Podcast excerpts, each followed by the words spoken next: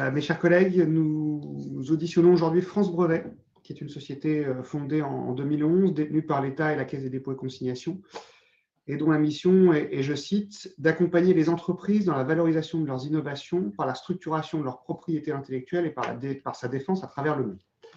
Euh, sont présents euh, dans cette visioconférence aujourd'hui M. Didier Patry, directeur général de France Brevet, et vos deux directeurs adjoints, M. Guillaume Ménage et M. Vincent Puiblat. Madame Anne-Sophie Sébir, directrice juridique, et Madame Audrey Laine, directrice conseil au sein du cabinet Remington. Euh, cette audition, euh, vous le savez, s'inscrit dans le cadre de, des réflexions que nous menons sur la souveraineté numérique, notion qui recouvre non seulement les sujets classiques relatifs à nos infrastructures, que nous avons déjà largement explorés euh, précédemment, mais aussi les enjeux propres à la protection et à la valorisation de la propriété intellectuelle, c'est-à-dire des brevets déposés par nos entreprises. Dans ce cadre, nous nous, réjouissons, Monsieur le Directeur Général, de pouvoir échanger avec vous euh, ce matin, avec vous et votre équipe, sur votre conception de la souveraineté numérique française et européenne et sur la façon dont France Brevet peut contribuer à la promouvoir. Euh, je souhaite également que ce moment d'échange nous permette d'aborder votre actualité pour, euh, pour l'année 2021 et la façon dont la crise de la Covid a pu impacter vos, activités en, 2020, si vous le voulez bien. je souhaiterais échanger avec vous à titre liminaire sur plusieurs sujets, si vous le permettez. J'aimerais d'abord que vous nous présentiez euh, pour l'ensemble des, collègues euh, France Brevet son activité en insistant notamment sur le dispositif de la fabrique à brevet qui est destiné euh, aux startups et PME de la tech à fort potentiel. Nous aimerions également savoir de quelle façon vous êtes organisé pour poursuivre, ça fait le lien avec le point précédent, votre activité dans le cadre de la crise épidémique et notamment comment vous anticipez les mois à venir sur cette fin d'année 2020 et début 2021. Euh, je souhaiterais ensuite vous interroger sur la façon dont vous concevez la souveraineté numérique française et européenne. Ce concept que l'on rapproche parfois de celui d'autonomie désigne une forme d'indépendance, de capacité à maîtriser son destin numérique et à ne pas subir en conséquence les contraintes imposées par euh, soit euh, des acteurs publics, les États, ou des acteurs privés que sont les GAFAM. Je voudrais donc savoir de quelle façon cet impératif croissant peut se traduire au sein de votre secteur d'activité et notamment pour les, pour les startups. Enfin, je voudrais aborder avec vous la question de l'innovation qui est au cœur de la souveraineté euh, technologique de la France et de l'Europe. Euh, d'après les, données du dernier tableau de bord européen de l'innovation, euh, le TBEI 2020, qui comprend 25, 27 indicateurs distincts, la France se classe dans le groupe des innovateurs notables avec des pays comme l'Allemagne, l'Autriche, la Belgique ou encore l'Estonie. J'aimerais savoir quel regard vous portez sur notre performance nationale et le cas échéant, comment il serait possible de nous rapprocher encore plus du haut du classement c'est-à-dire euh, ceux des champions de l'innovation, euh, que sont euh, des pays notamment du nord de l'Europe, Danemark, Finlande, Pays-Bas et Suède. J'aimerais aussi vous entendre sur nos performances européennes par rapport à nos concurrents directs, bien évidemment, que sont la Chine et les États-Unis. Ça me paraît bien de se comparer aussi au niveau mondial. Nos échanges sur ce dernier point devraient nous permettre à cette occasion de dresser ensemble le bilan des secteurs dans lesquels les entreprises françaises et européennes déposent le plus ou le moins euh, de brevets et d'évoquer les moyens de les encourager, pour ceux qui en déposent le moins, à innover euh, encore davantage. Voilà, le programme est assez large, on a un peu de temps, donc je, vous laisse, je vous cède la parole euh, et je vous, voilà, vous, y répondez dans l'ordre que vous voulez et en prenant la parole les uns les autres comme vous le souhaitez. je vous laisse la parole. Merci beaucoup. D'abord, est-ce que vous m'entendez bien? Est-ce que le son est de bonne qualité? Parfait, très bien, merci. Merci. Je vous demanderai, si vous le permettez, quelquefois de, reprendre certaines des questions. Donc, j'en ai noté certaines. Et euh, si jamais je, ne réponds pas à, certaines questions que vous avez posées, vous soyez très, aimable euh, de bien vouloir euh, insister sur celles que j'aurais par erreur peut-être omises. D'abord, merci du temps que vous nous consacrez. Merci de nous permettre de nous exprimer ainsi. Euh, la structure de France Brevet et nos activités, je crois que c'était votre euh, première question. Donc, on est une équipe assez petite de 17 personnes. Euh, on est essentiellement logé à Paris, donc dans le 9e arrondissement, près de la gare Saint-Lazare. ce qu'il faut avoir en tête, c'est qu'en fait, la façon dont on a structuré la, société, c'est aussi avec un, un, nombre important de consultants. Donc, on travaille avec des personnalités extérieures. On a une présence donc de ce fait en Chine, euh, une en Corée et une en Japon, et, et d'autres personnes qui se situent en Amérique du Nord, au Canada. Euh, ces individus ne sont pas euh, techniquement des employés de France Brevet, mais ce sont des consultants qu'on utilise euh, très largement, et je dirais entre 60 et 80-90% de leur temps. à cela s'ajoute un certain nombre de consultants dans le domaine de la technologie ou du droit. Bien entendu, on fait appel à, beaucoup d'avocats, beaucoup de conseils en propriété intellectuelle qui sont des partenaires importants.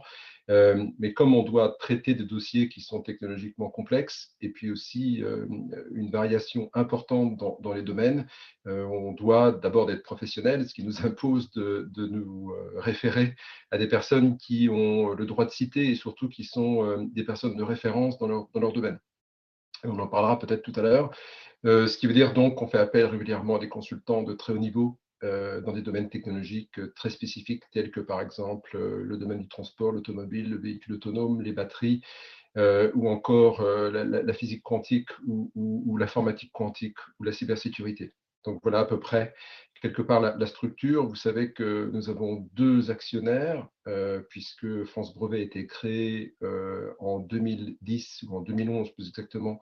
Ce sera bientôt notre dixième anniversaire dans le cadre du PIA, du plan d'investissement d'avenir.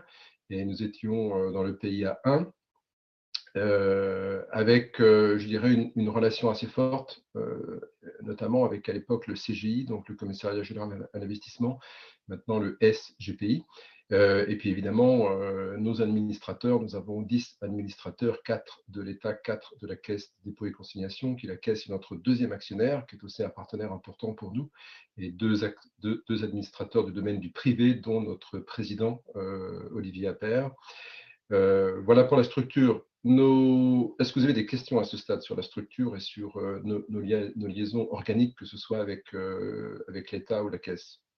En, l'état, non. S'il si, devait y en avoir, on pourra à ce moment-là le faire dans la partie d'échange euh, sans, aucun souci. Alors techniquement, il faut préciser qu'on est une société privée, une SAS, et qu'à ce, je dirais qu'à ce, fait, on a plusieurs capacités, et c'est pour ça qu'on est une SAS. La capacité d'abord euh, d'être titulaire euh, de brevets, et, on en possède, et d'autre part, euh, d'être euh, en mesure euh, d'entrer dans des, dans des relations contractuelles qui peuvent parfois être complexes, d'une certaine sophistication, et puis aussi d'aller en justice. Donc, on représente en justice certaines entreprises pour faire valoir leurs droits. Je dirais que de façon générique, notre mission, c'est de protéger et défendre l'industrie française et quand besoin et euh, nous représentons euh, des PME, euh, quelquefois des ETI, mais surtout des PME, pour faire valoir leurs droits dans certaines juridictions. Donc à ce titre, c'était important que France Brevet soit une SAS pour avoir cette liberté d'agir, cette liberté d'action. Donc ça, ça, je dirais, donne un décor. Maintenant, sur nos activités, les activités sont principales sont évidemment liées autour de la propriété intellectuelle. Il ne faut pas évidemment euh, se mentir, essentiellement les brevets, puisque c'est notre nom et, c'est aussi l'axe qu'on a choisi. Euh, la première mission étant éventuellement, euh, je dirais, de, de, de, générer, je dirais, des modèles économiques qui permettent de satisfaire l'industrie et, l'économie française. Et, on va en parler tout à l'heure. premier modèle économique, c'est d'abord d'apporter de la valeur à notre avis, et, pour nous et dans nos missions, c'est dans un premier temps euh, d'axer sur la qualité et de se dire qu'il n'y a pas de propriété intellectuelle intéressante si elle n'a pas de valeur. Ça ne veut pas dire qu'il faille nécessairement qu'elle rapporte de l'argent, donc on ne parle pas ici nécessairement de revenus, mais il faut qu'elle apporte quelque chose à l'entreprise. Et ça, c'est notre combat du quotidien, c'est d'expliquer aux sociétés françaises que cumuler des brevets, cumuler de la propriété intellectuelle sur étagère ne sert à rien et qu'il est fondamental que cette propriété intellectuelle soit active, activée ou activable à tout moment. Donc, euh, de façon très concrète, ce que l'on a fait, c'est dans un premier temps, euh, je dirais que ça c'est la phase 1 de France Brevet, ce qu'on va appeler le France Brevet 1.0, ça a été euh, de générer des revenus pour des entreprises surtout, et ou certains laboratoires de recherche, en monétisant euh, de la propriété intellectuelle, donc en, utilisant des portefeuilles de brevets disponibles et euh, en générant des revenus sur, euh, sur la base de ces portefeuilles. notre programme phare est le programme NFC, c'est la technologie qui permet d'émuler les techniques de paiement, les transactions à courte distance, c'est ce que certaines entreprises utilisent aujourd'hui pour payer dans les magasins notamment. Avec leur téléphone. Donc cette technologie, en grande partie, est une technologie française qui vient d'une très belle entreprise française qui a été leader du domaine de la carte à puce. notre mandat est donc d'administrer un programme de licence et, si possible, de générer des revenus pour l'entreprise qui est titulaire de ces brevets. Alors, il y a deux entreprises, il y a une PME française et puis un grand groupe français des télécoms.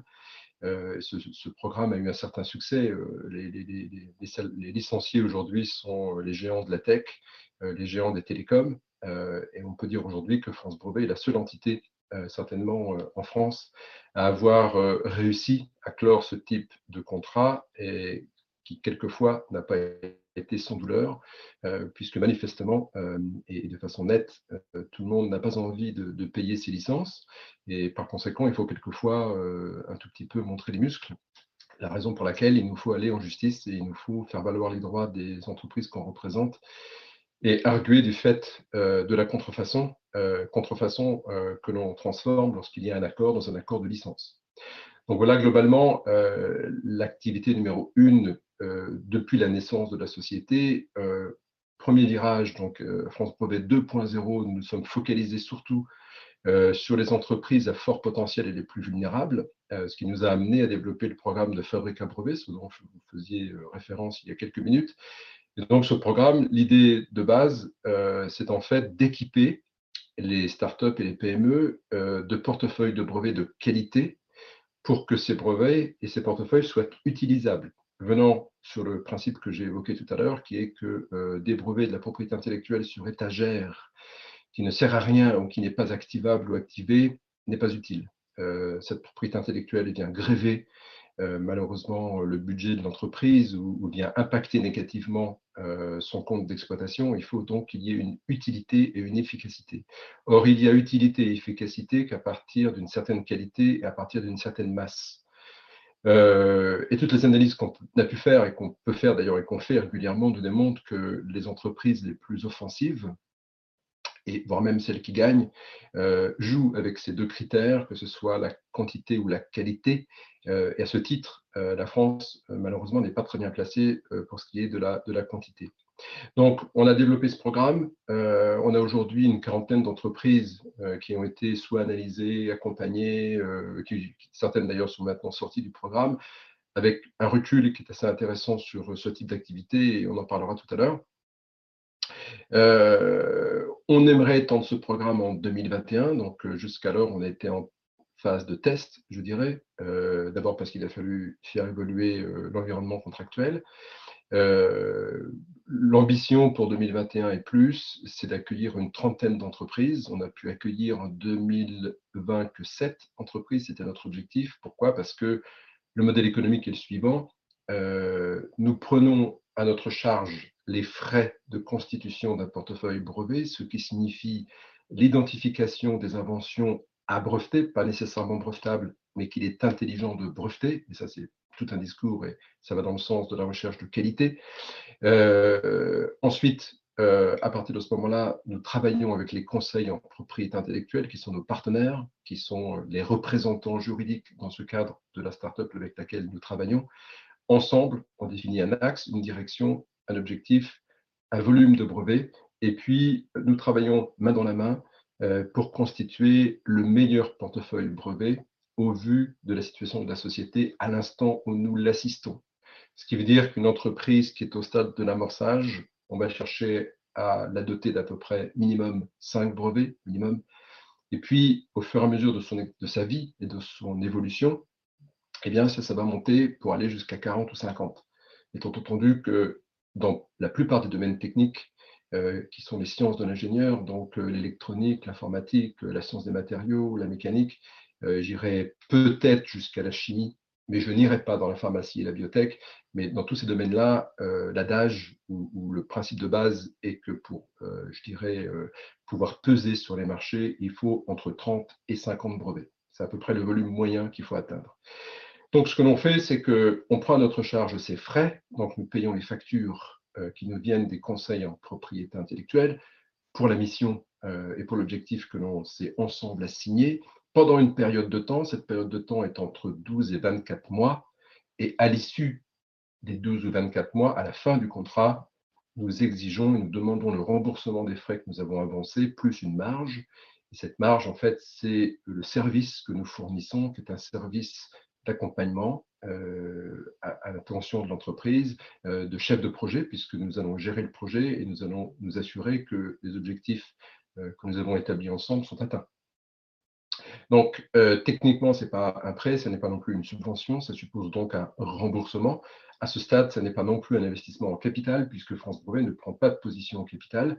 Techniquement, c'est une avance remboursable. C'est comme ça qu'elle se présente. Alors, ce projet demande à évoluer qui demande d'évoluer parce que euh, le taux de sinistralité des entreprises est en ce moment euh, assez élevé et malheureusement, on court le risque de ne pas pouvoir amener ce programme à l'équilibre économique. Donc, il nous faut trouver un moyen de rémunération autre et supérieur à celui que nous avons actuellement. On y travaille, on travaille avec des fonds d'investissement et euh, le constat est que il serait de bon ton d'avoir des collaborations avec les fonds pour que les fonds identifient avec nous les sociétés à plus fort potentiel et que de ce fait, on se retrouve de façon synchrone dans les cycles d'investissement. L'idée, quelque part, de ce programme, c'est aussi euh, de doter les entreprises d'une propriété intellectuelle et d'un portefeuille de brevets qui euh, soit satisfaisant pour les investisseurs et que les investisseurs considèrent que cette propriété intellectuelle est suffisamment attractive et suffisamment bien construite et solide, en fait, pour qu'ils investissent de façon sereine et quelque part, le constat est, net, c'est-à-dire qu'il y a aujourd'hui euh, un accroissement euh, du niveau de sophistication des investisseurs, puisque le ton est très anglo-saxon. Et quelque part, les anglo-saxons ont toujours euh, insisté, ont toujours cherché à investir dans des entreprises avec des actifs immatériels de qualité. Et donc cet état d'esprit euh, et, cette façon de voir les choses, euh, évidemment, euh, est à Paris, où elle arrive de plus en plus ici en France. Et, et, de ce fait, ça veut dire que, en fin de compte, notre programme, la rencontre à cet instant une demande, une volonté des investisseurs, et ça se traduit par des investissements et, des réussites. Voilà. Donc ça, c'est le programme de Fabrique à brevet, le programme FAB. on espère qu'il continuera, qu'il évoluera. Euh, certaines entreprises ou pays, même d'ailleurs, nous posent des questions. Euh, la semaine dernière, euh, on a eu l'opportunité de parler avec l'Office de la propriété intellectuelle de Singapour. Et cet office s'intéresse très fortement à ce que l'on fait, trouve que ce modèle est intéressant et donc songe à, développer la même chose. la Chine nous a beaucoup posé de questions sur ce programme aussi. Euh, et c'est beaucoup intéressé, notamment le ministère euh, chinois de, l'économie et de l'industrie s'est intéressé à ce programme. Donc, euh, beaucoup de satisfaction, des réussites, des échecs aussi. des réussites parce que les premières entreprises qu'on a aidées, en tout cas certaines, ont pu trouver leurs fonds, ont pu aussi clore des partenariats, parce que ça c'est important pour une entreprise, une toute petite société lorsqu'elle veut gagner des parts de marché, elle doit trouver des partenaires. Et certaines ont trouvé de très beaux partenaires. Et les témoignages qu'on a reçus, c'est qu'en fait, cette propriété intellectuelle leur a permis d'avoir un dialogue plus équilibré. C'est le problème de l'entreprise, c'est le problème de la petite entreprise. Au-delà euh, d'être toujours en recherche de cash, c'est aussi de pouvoir rééquilibrer le rapport de force qui par nature est, déséquilibré. Donc, par contre, quelques échecs. Euh, certaines entreprises euh, euh, n'ont pas réussi à, survivre. et donc là, ça a été pour nous une difficulté. Et donc, il nous faut rééquilibrer cette situation. Et, le rééquilibre, c'est d'aller chercher des revenus complémentaires. À part ça, c'est le cycle naturel de la vie. Toutes les startups ne réussissent pas. ce que l'on sait par contre, c'est que évidemment, plus on va les accompagner, plus on va être là de façon, je dirais, dans, le cycle et plus on aura de, chances de travailler avec elle. Malheureusement, il y a d'autres éléments dans la euh, recette de la réussite. Pour une startup, il y a le management, il y a euh, l'appétence du marché, il y a quelquefois des coïncidences. Euh, s'il y a plusieurs startups avec le même produit sur le même marché, tout le monde ne va pas survivre. Donc, quelque part, c'est normal qu'il y ait des déchets et c'est normal qu'il y ait un certain taux de sinistre. Ça, c'est le programme FAB. Est-ce que vous avez des questions sur ce programme à ce stade? Est-ce que j'ai suffisamment brossé le, décor pour qu'il soit clair? Peut-être juste une question. Euh, quelles sont pour vous, du coup, les pistes d'évolution? Vous, l'avez abordé un tout petit peu euh, pour euh, justement diversifier vos sources de revenus et permettre l'équilibre économique de ce, de ce programme. Est-ce que ça veut dire que vous envisagez quand même, ce qui n'est pas le cas aujourd'hui, de rentrer au capital de ces structures, directement ou indirectement? Ou est-ce que c'est euh, par du partenariat avec des fonds Et là aussi, vous feriez de la facturation. Enfin, je ne sais pas comment le dire, mais est-ce que c'est est -ce c'est de la prestation de service d'un côté ou est-ce que c'est de la participation au capital ou est-ce que c'est un mélange des deux d'ailleurs? Un mélange des deux et vous avez tout à fait raison. Je dirais que, alors l'ambition n'est pas du tout d'être capital en fait, c'est pas in fine l'objectif euh, du tout. Euh, l'objectif c'est d'utiliser des instruments financiers qui peuvent être des BSA, des obligations convertibles, et donc à ce moment-là de profiter de la valorisation de l'entreprise et du cycle suivant d'investissement. Mais en fait, in fine, nous ne cherchons pas, nous ne voulons pas, nous n'avons pas d'intention euh, d'être techniquement euh, sur le long terme, en tout cas au capital, ni d'être un investisseur actif, c'est pas du tout l'idée. On ne souhaite pas non plus et à aucun moment euh, diriger l'activité de l'entreprise ou d'avoir une, quelconque influence sur l'entreprise. Mais vous avez raison qu'il y a aujourd'hui des instruments financiers qui permettent de participer à la à l'évolution de la valeur de l'entreprise et, de capter une partie sans que ce soit pénible ou difficile pour l'entreprise. Et ce que l'on voit, c'est que les entreprises, euh, pour beaucoup, euh, sont prêtes à ce genre de, de, schéma. Elles y sont prêtes à la condition, évidemment, qu'on ne vienne pas charger inutilement toute la partie administrative. Et euh, ça, ça nous impose donc de travailler avec les fonds, d'être synchrone sous une certaine forme avec les levées de fonds au moment où la charge administrative est la plus lourde. Donc ça, c'est et, et, en plus, on pourrait très bien, et c'est ce qu'on envisage, euh, avoir une, mécanique de prestation de service. Euh, la beauté de ce programme et la façon dont on aimerait aussi le faire évoluer, c'est qu'il soit un véhicule pour guider de l'argent de grandes entreprises vers des plus petites entreprises. Euh, ça peut être un, véhicule d'investissement pour de grandes entreprises. Quelque part aussi, notre objectif, c'est en fin de compte que le tissu industriel français de moyennes et de grandes entreprises trouve sur son sol des startups qui lui plaisent, qui l'intéressent euh, et qui soient sujets à des acquisitions. C'est comme ça, en fin de compte, qu'on a une mécanique économique euh, euh, dynamique et viable. pourquoi? Parce que toutes les grandes entreprises sont, dans des mécaniques de transformation, que ce soit les grandes entreprises de l'électrique, par exemple, qui ont besoin d'aller vers ce qu'on appelle l'IoT ou la domotique, euh, capter des données, être capable de véhiculer de l'information, euh, avoir des capteurs dans tous les sens. Euh, les grandes entreprises françaises, il y en a des très belles dans le domaine de l'électrique, de l'équipement électrique, ont besoin de faire ce virage. Donc elles ont besoin, en fin de compte, cette croissance ne se fera ou se fait souvent parce qu'on appelle une croissance inorganique, donc c'est l'acquisition de start-up.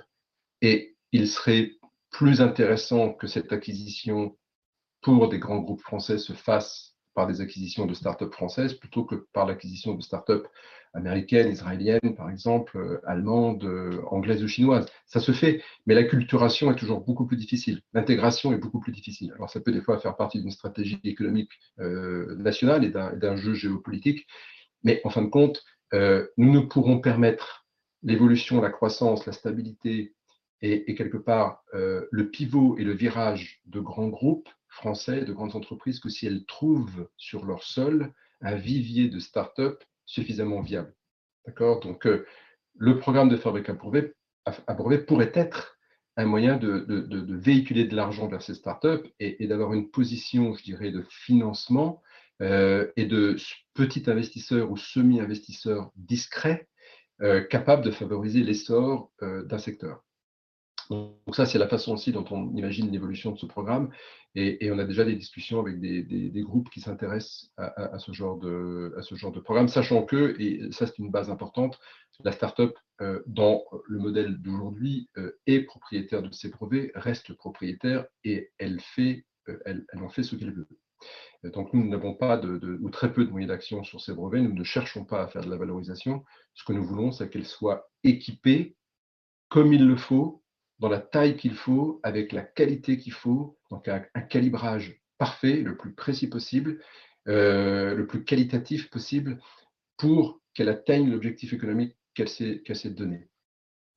Euh, juste une question qui permettra peut-être de faire le lien ensuite avec la partie euh, bilan, mais vous l'avez évoqué. Est-ce que vous pensez que les entreprises françaises, les PME et les grandes entreprises françaises ont suffisamment cette culture d'achat de l'immatériel comme peuvent, l'avoir les anglo-saxons notamment. Et ça a été une des phrases que vous avez dit tout à l'heure en disant bah, cette culture de la qualité de l'immatériel venue des pays anglo-saxons est en train d'arriver.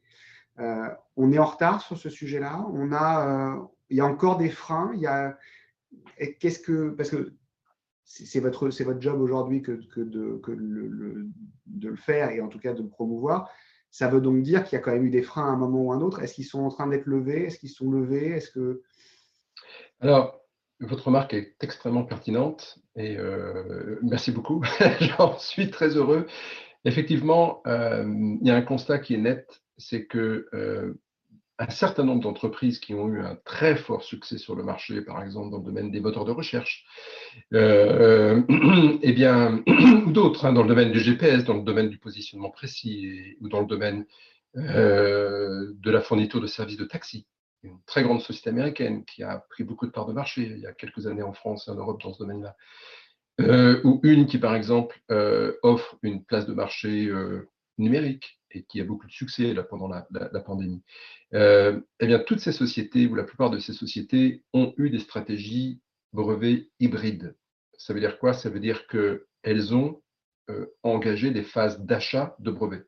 Leur propriété intellectuelle, leur stratégie brevet, s'est construite par des achats, par des acquisitions. Alors, euh, avec des variantes, avec des phases, avec des...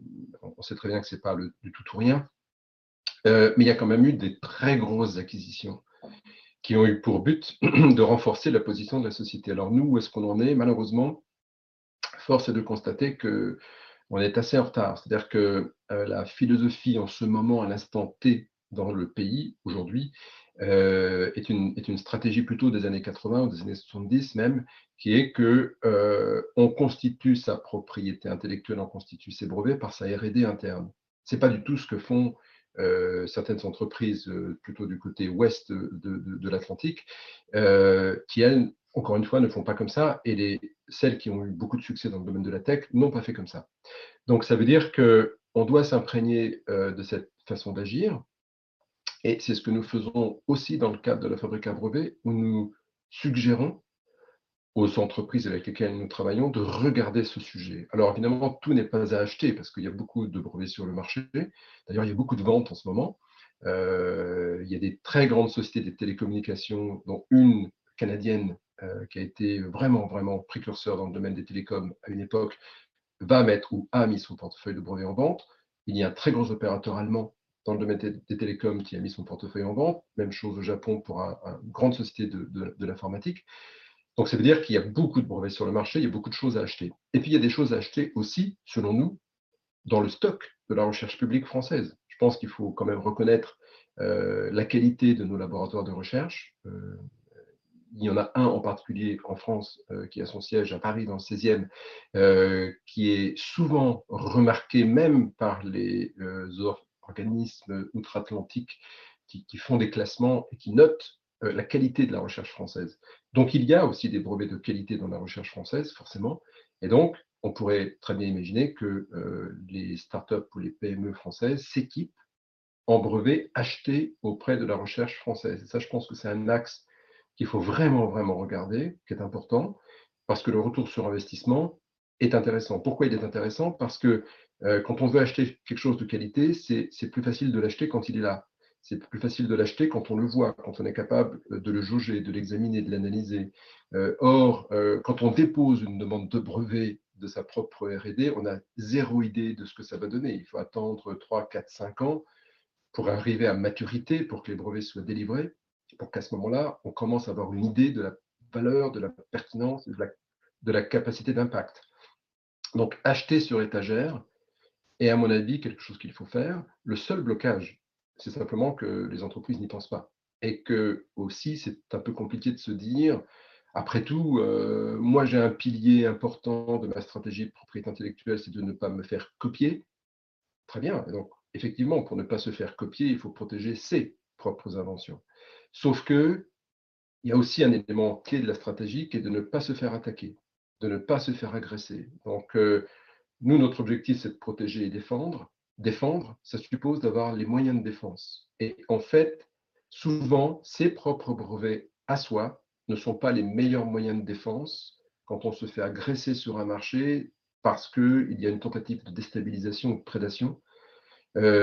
organisé, orchestré ou par une entité, un groupe, quel qu'il soit, pour vous racheter. Et ça, on l'a observé et on souhaite d'ailleurs mettre sur pied une mécanique, un système pour éviter ça. Donc, je dirais que quand on revient aux fondamentaux, et votre question est fabuleusement intéressante, euh, aux fondamentaux, la stratégie numéro une, à notre avis, l'objectif numéro un n'est plus d'ailleurs d'éviter de, se faire copier. La stratégie numéro une, c'est de ne pas se faire agresser.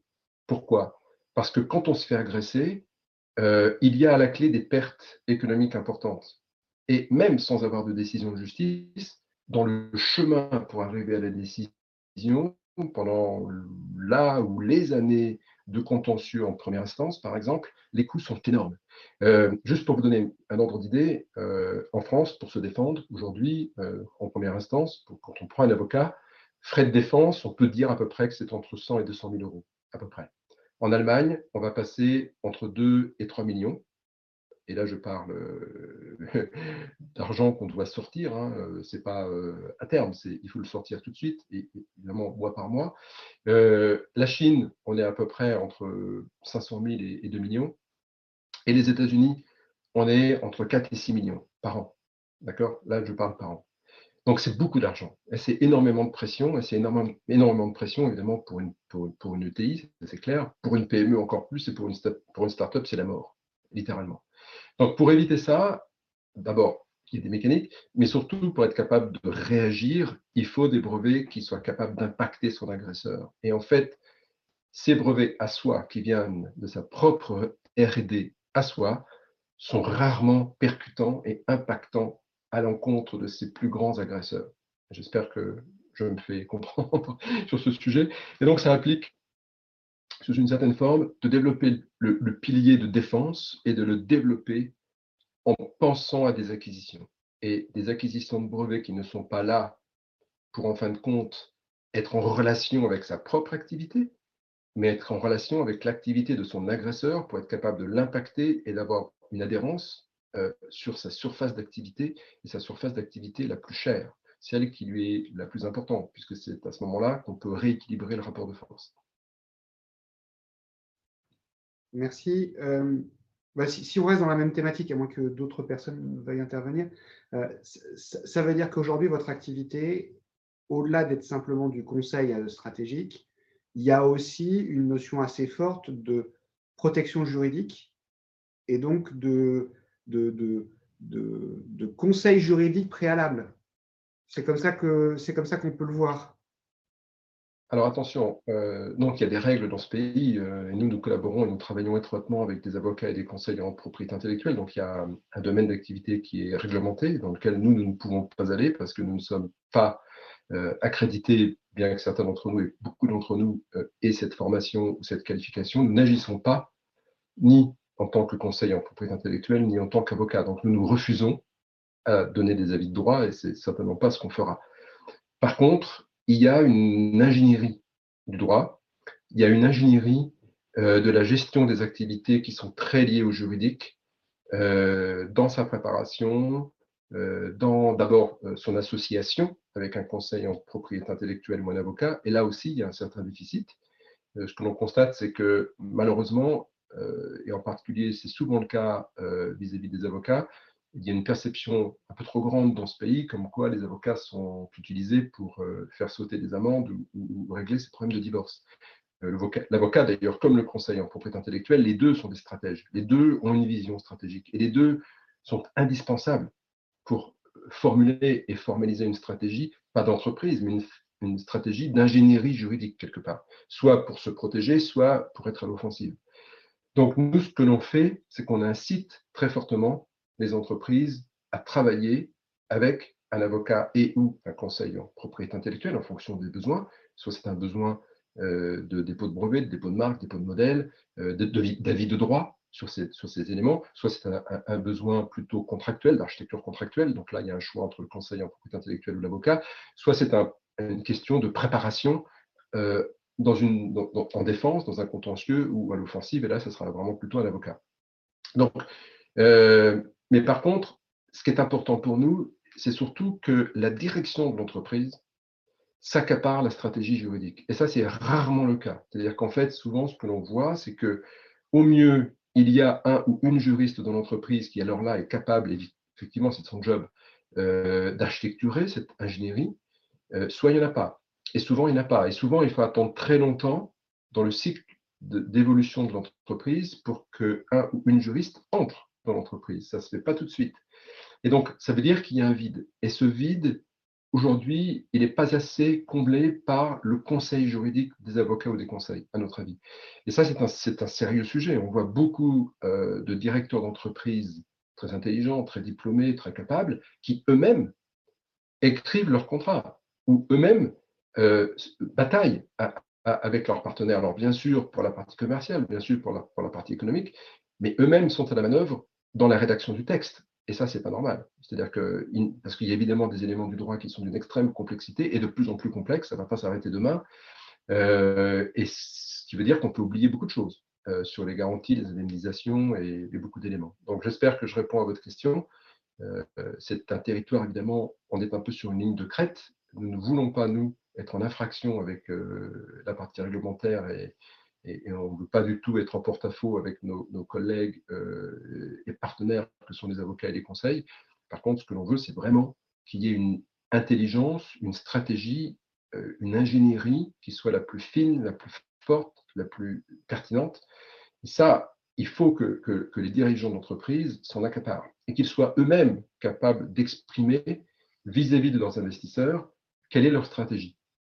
Et, en d'autres termes, comme ils s'accaparent à un moment donné leur stratégie commerciale, marketing, euh, certaines stratégies réglementaires, entre parenthèses, ou la stratégie RH, la stratégie propriété intellectuelle et d'architecture juridique doit être formalisée, comprise et exprimée par la direction. Merci. Euh, si, on revient sur les questions que vous m'aviez demandé de faire, c'est de revenir un peu sur les questions euh, de temps en temps du début. Euh, si, on se parce que l'idée c'est aussi de se comparer au sein, alors avec euh, nos, voisins anglo-saxons plutôt à l'ouest de l'Atlantique ou nos Chinois à l'est, mais au sein de l'Europe, on, a, on a le fameux classement du tableau de bord européen de l'innovation. On est dans la partie moyenne supérieure puisqu'on est dans les innovateurs notables, mais on n'est pas dans le très haut du classement, c'est-à-dire qu'on n'est pas dans les champions de l'innovation.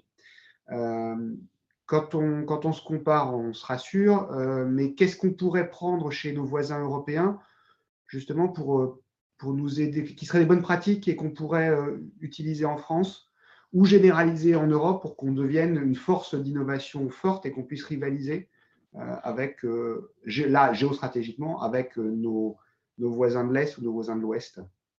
Oui, alors bon, constat, disons que malheureusement, on peut prendre la chose de, tous les côtés. Je ne sais pas si vous m'entendez toujours. Oui, d'accord.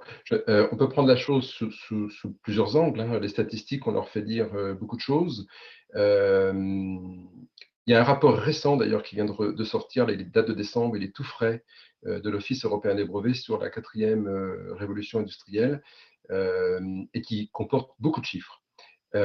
malheureusement, ce qu'on doit constater, alors là, c'est un domaine technique très spécifique, puisqu'ils se sont limités à des domaines tels que euh, la collecte d'informations, le logiciel, euh, la connectivité, euh, ce genre de choses. C'est ce qu'on appelle la quatrième révolution industrielle.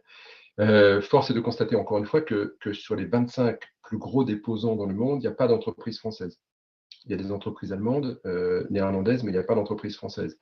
la même chose, c'est que, évidemment, les échos, je les salue parce qu'ils font un travail très intéressant, euh, ont repris euh, cette étude, ont noté le fait que la France était en Europe placée en troisième position, c'est tout à fait vrai. Par contre, ce qu'il faut faire, c'est regarder aussi euh, le nombre de dépôts de brevets par habitant. Et là, dans le classement des dix pays européens dans ce domaine, on est en huitième position. Juste devant l'Espagne et, l'Italie, et l'Allemagne est très loin. Et d'autres pays sont très loin. Globalement, si on veut faire un schéma très simple, hein, l'Allemagne dépose entre 2 à 4 fois plus de brevets que nous, toutes catégories confondues, de manière générale. Et euh, il y a des classements dans lesquels on n'est tout simplement pas euh, en volume. Hein. Donc ça, c'est un sérieux problème. Alors, que faire? Euh, Ça, c'est une très, très vaste question. C'est une très grande question. La, bah, la, première chose que l'on fait, nous, c'est ce programme de fabrique à brevet, tenter de faire intelligemment avec nos moyens, et surtout, intelligemment, ça veut dire cibler le mieux possible. Globalement, quand on n'a pas toutes les munitions dont on a besoin, la réponse est de faire un tir précis. C'est la seule réponse qu'on ait. Ou de partir et, de s'échapper, mais ce n'est pas ce qu'on a envie de faire. On a envie d'être à l'offensive. Euh, donc, ça signifie qu'il nous faut cibler au mieux et calibrer au mieux ce dont l'entreprise a besoin. Ça, c'est notre réponse à nous. Donc, quelque part, notre réponse, elle n'est pas dans le volume à tout craint. Et ce n'est pas possible. Euh, le moteur de recherche français, euh, qui, avec beaucoup d'ardeur, essaie de conquérir des marchés aujourd'hui, n'arrivera pas au volume de brevets du moteur de recherche américain que tout le monde utilise pour la plupart. Les chiffres sont simplement de 1 à 1000. Le rapport, le déséquilibre est trop grand pour pouvoir le rattraper. Par contre, ce qu'on peut faire, c'est par la qualité et par un certain volume, tenter d'y arriver. Et ce volume, il n'a pas besoin d'être aussi grand que celui des Américains. Les Américains, généralement, euh, sont dans des chiffres qui sont hors de proportion, et c'est naturel, puisque c'est culturellement leur façon de faire et les moyens qu'ils ont. La même chose pour nos amis chinois, entre parenthèses. Euh, donc la réponse, elle n'est certainement pas en essayant de copier ce que font les autres. Par contre, on devrait essayer de se rapprocher peut-être un peu plus du modèle allemand, du modèle suisse. Et là, c'est un large, large, large débat. Euh, premièrement, je ne suis pas tout à fait d'accord sur certaines positions qui sont que euh, la propriété intellectuelle doit être low cost. Euh, et qu'il faille absolument renier euh, toutes les taxes qui vont avec, euh, les taxes perçues par les offices. C'est un faux problème, en fait. Quelque part, le problème, ce n'est pas, pas vraiment les taxes. Le problème, c'est que pour un, euro dépensé, il faut un retour le plus approprié. Donc, choisir son bon conseil en propriété intellectuelle ou son bon avocat. et puis aussi s'assurer que la collaboration soit la plus forte.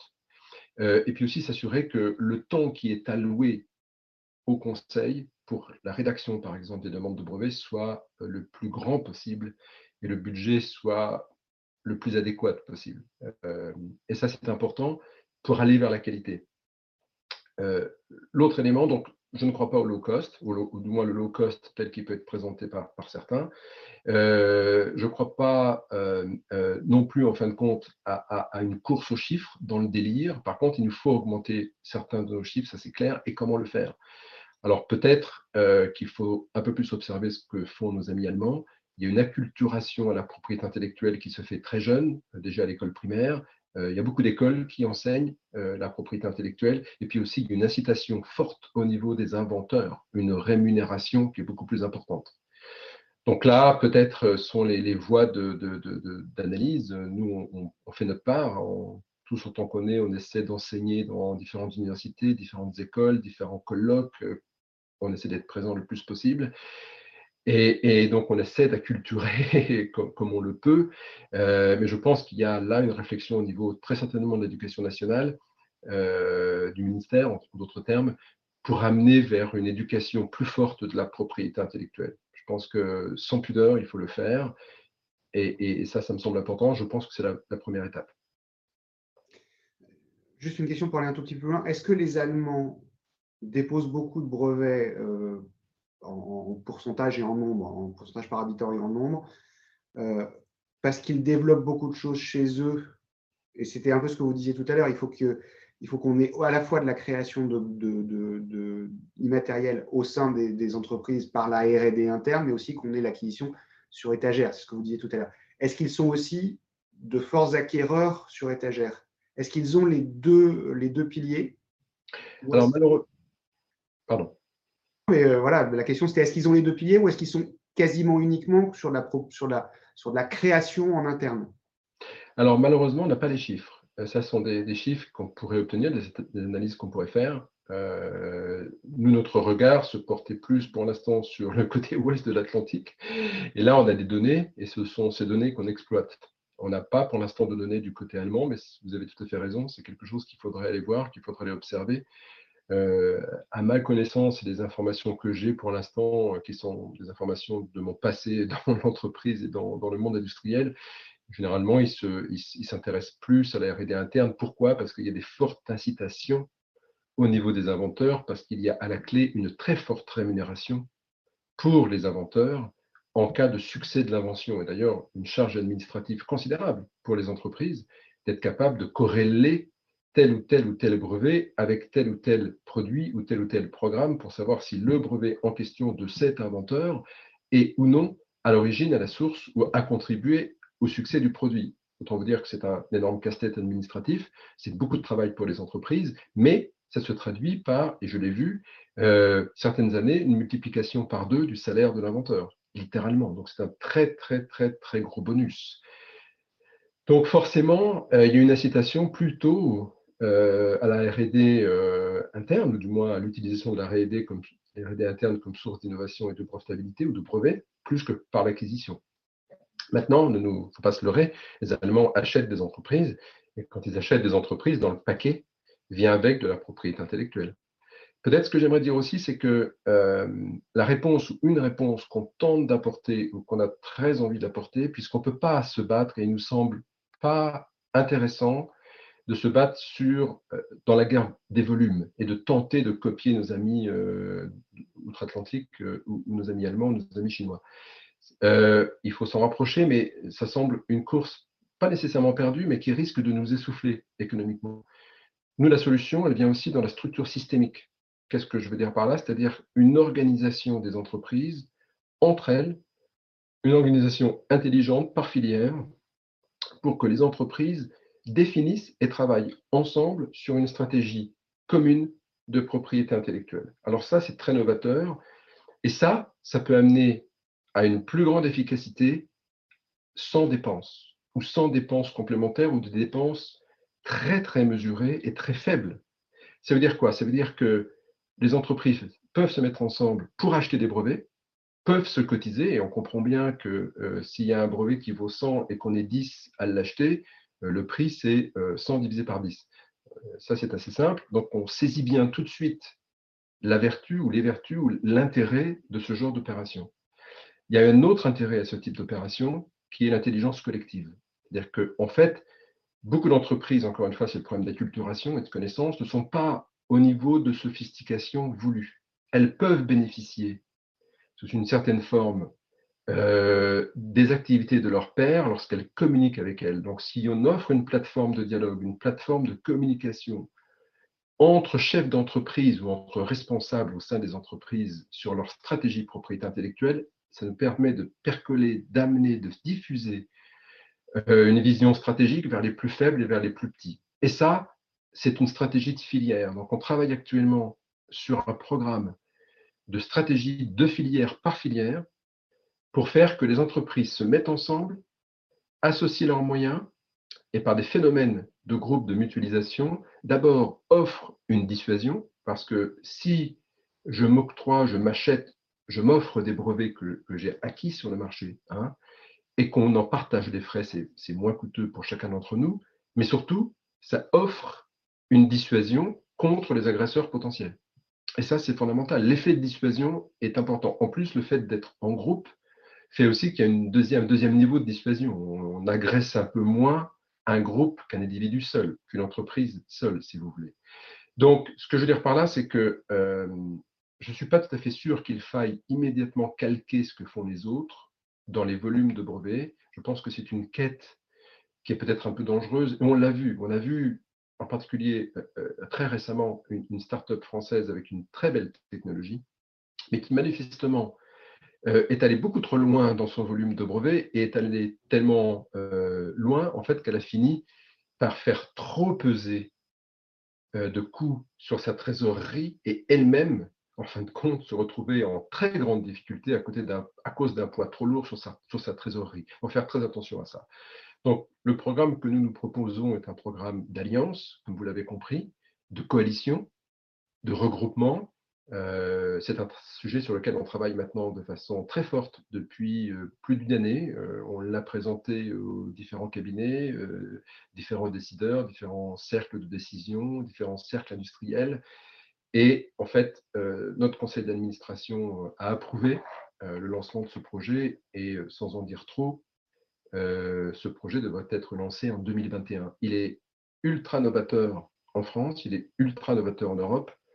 Il y a des initiatives similaires outre-Atlantique qui d'ailleurs ont fonctionné. Et c'est ce qui nous inspire beaucoup.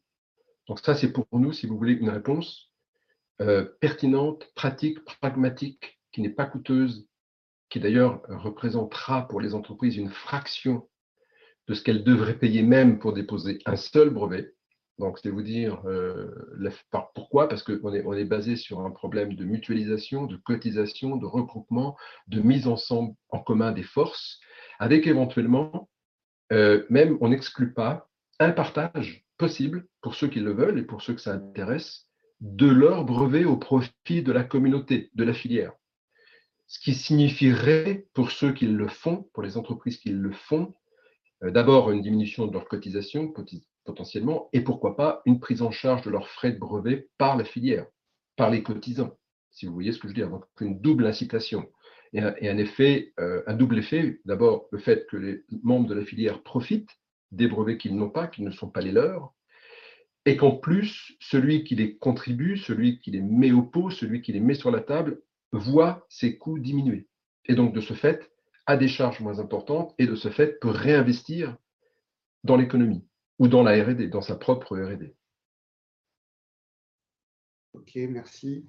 Euh, dans, les questions qu'il y avait au, départ, et puis euh, elle va faire le lien, euh, qu'est-ce que aujourd'hui, vous, l'avez un peu évoqué en disant que les entreprises n'avaient pas forcément la, structuration juridique en interne ou le réflexe de structuration juridique en externe, que vous travaillez avec des, conseillers spéciaux euh, pour les aider euh, sur, la partie, sur la partie brevet et des, avocats pour les gérer sur la partie juridique.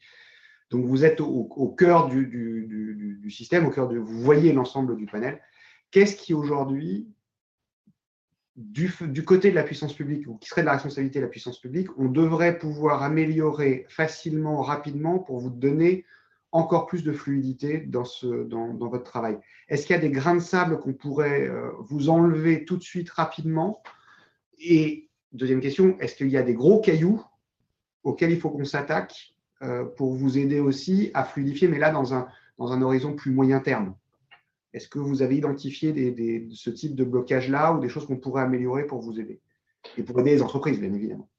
Je pense que le, et, je sais que les choses évoluent dans le très bon sens d'ailleurs, mais ce qui semblerait euh, important, euh, c'est de s'assurer qu'il y ait une, excellente collaboration, et je dirais qu'il faudrait euh, augmenter la collaboration entre les éléments du PIA, entre les outils du PIA.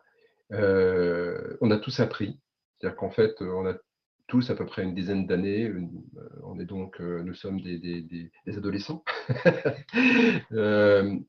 Et donc, aujourd'hui, on est à un niveau d'expertise, de professionnalisme nettement plus élevé. Et je pense que c'est le moment de se dire comment pourrions-nous au mieux articuler, coordonner tous ces outils. Et nous, c'est notre volonté, c'est notre souhait. Quand, par exemple, euh, on va faire la promotion du monde des brevets, d'un portefeuille brevet de qualité, de taille suffisante au travers d'un programme fabrique à brevet, d'une fabrique à brevet, on va inciter l'entreprise avec laquelle on travaille à aller acheter des brevets auprès de la recherche publique. Eh bien, ces brevets peuvent être dans les SAT, dans les SATT, ils peuvent être euh, auprès d'autres institutions, des, instituts, techniques, laboratoires de recherche, peu importe. Et donc, on comprend bien tout de suite que euh, plus on a de visibilité sur ce qu'il y aurait de disponible sur étagère, plus on va pouvoir aller vite. Donc, une collaboration entre nous et ces organismes seraient très intéressants, que ce soit CNRS Innovation, que ce soit euh, l'Institut Pasteur, l'INSERM Transfert, bref, on travaille, on collabore. Il y, a, des collaborations, il y a des relations personnelles, on se croise régulièrement. Mais je pense que plus on va augmenter cette collaboration, plus on va permettre, en fin de compte, de mieux satisfaire les besoins de, l'industrie française et plus on aura de fluidité euh, dans les mécaniques. Et ça, c'est à tous les niveaux. C'est-à-dire que c'est au niveau euh, des institutions. Euh, aujourd'hui, on a, je pense, nous, un bon dialogue avec les cabinets euh, au niveau de l'État, par exemple. On a aussi un bon dialogue avec un certain nombre de députés ou de sénateurs. On a beaucoup œuvré pour la loi Pacte, qui pour nous nous a semblé être une, excellente proposition et qu'on a supporté de, de, façon assez forte d'ailleurs. On a bataillé. ça nous a permis au passage d'ailleurs de nouer des liens avec certains députés, un sénateur, et ça a été très agréable, c'était vraiment un échange extrêmement fructueux, qui d'ailleurs nous, nous a alimenté dans notre réflexion personnelle. Donc, à mon avis, la collaboration est fondamentale. Et donc, une, une, vision à 360 serait importante. et je pense que ça, c'est rapide. Ça peut se faire très rapidement. Ça peut se faire au sein du plan de relance. Il n'est pas exclu qu'en fin de compte, au sein du plan de relance, il y ait un ou des chefs de projet qui intègrent l'élément propriété intellectuelle rapidement. On collabore aujourd'hui avec France Stratégie, et, ça, c'est une excellente chose parce qu'évidemment, France Stratégie est l'entreprise qui, euh, comment dire, met sur le radar ce que pourrait être le futur, euh, les risques, les opportunités. Donc, cette collaboration, elle est importante. Et donc, il faut que toutes ces informations aillent vers euh, le plan de relance pour qu'au sein du plan de relance, il y ait une intégration le plus vite possible des composantes propriété intellectuelle et une mise en place de mesures correctives ou de plans de protection ou de parades. Et donc, nous, ce qu'on propose, ce sont ces parades. Quand on propose d'avoir une stratégie par filière et d'organiser la filière, c'est une parade qui tout de suite peut être mise en œuvre. C'est absolument immédiat. Il n'y a pas énormément de cailloux, en fait. Euh, par contre, tout le monde travaille beaucoup, tout le monde est extraordinairement occupé. Euh, et encore plus du fait de la pandémie, puisqu'il y a urgence. Il y a urgence à sauver la France sous une certaine forme.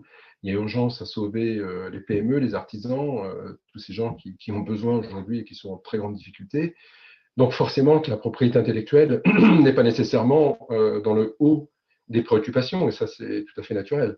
Par contre, en 2021, quand on va être dans ce qu'on appelle la relance, et la relance, l'ambition, c'est pas simplement de rester à genoux. L'ambition, c'est de se lever et de courir et c'est possible de gagner la course. Et on ne gagnera la course que si on a des stratégies propriété intellectuelle sophistiquées. C'est même pas le fait d'en avoir, c'est qu'elles doivent être au plus haut niveau de sophistication parce que euh, nos partenaires et quelquefois concurrents euh, à l'ouest ou à l'est sont dans un très haut niveau de sophistication et dans une prise en compte, une intégration de la propriété intellectuelle et des brevets très tôt, au premier niveau avec des objectifs euh, tout à fait nets. Si, vous prenez en compte euh, le plan d'expansion à l'est de la Chine, euh, la propriété intellectuelle et les brevets sont cités comme étant des leviers pour cette expansion économique. C'est normal, parce que c'est ce qu'ont fait nos amis outre-Atlantique à l'ouest. Donc forcément que la Chine s'inspire de cette philosophie et l'a a tout à fait saisi. donc je dirais que peut-être c'est pas forcément des, grains de sable, mais c'est lancer un signal au plus haut niveau euh, des institutions, des cabinets, des ministères, que la propriété intellectuelle est importante. Ne l'oubliez pas, pensez-y, intégrez-la et euh, intégrez-la avec des professionnels, avec, euh, avec des gens qui savent ce qui va se passer, qui sont capables de faire des analyses et qui sont capables d'alimenter. Merci. Alors, vous, l'avez évoqué juste à la fin de, de votre propos, euh, et ça répond à une question euh, liminaire que j'avais en tête. Euh, la crise pandémique actuelle a un impact, on le voit sur l'économie. Est-ce qu'elle va laisser des traces et est-ce que, est-ce que effectivement, elle ne va pas reléguer justement l'ensemble du, processus de, de, de, brevet de, et, et de propriété intellectuelle au second plan en se disant il faut d'abord survivre économiquement et on, en a, on a besoin de survivre économiquement. On pensera à cette partie-là après.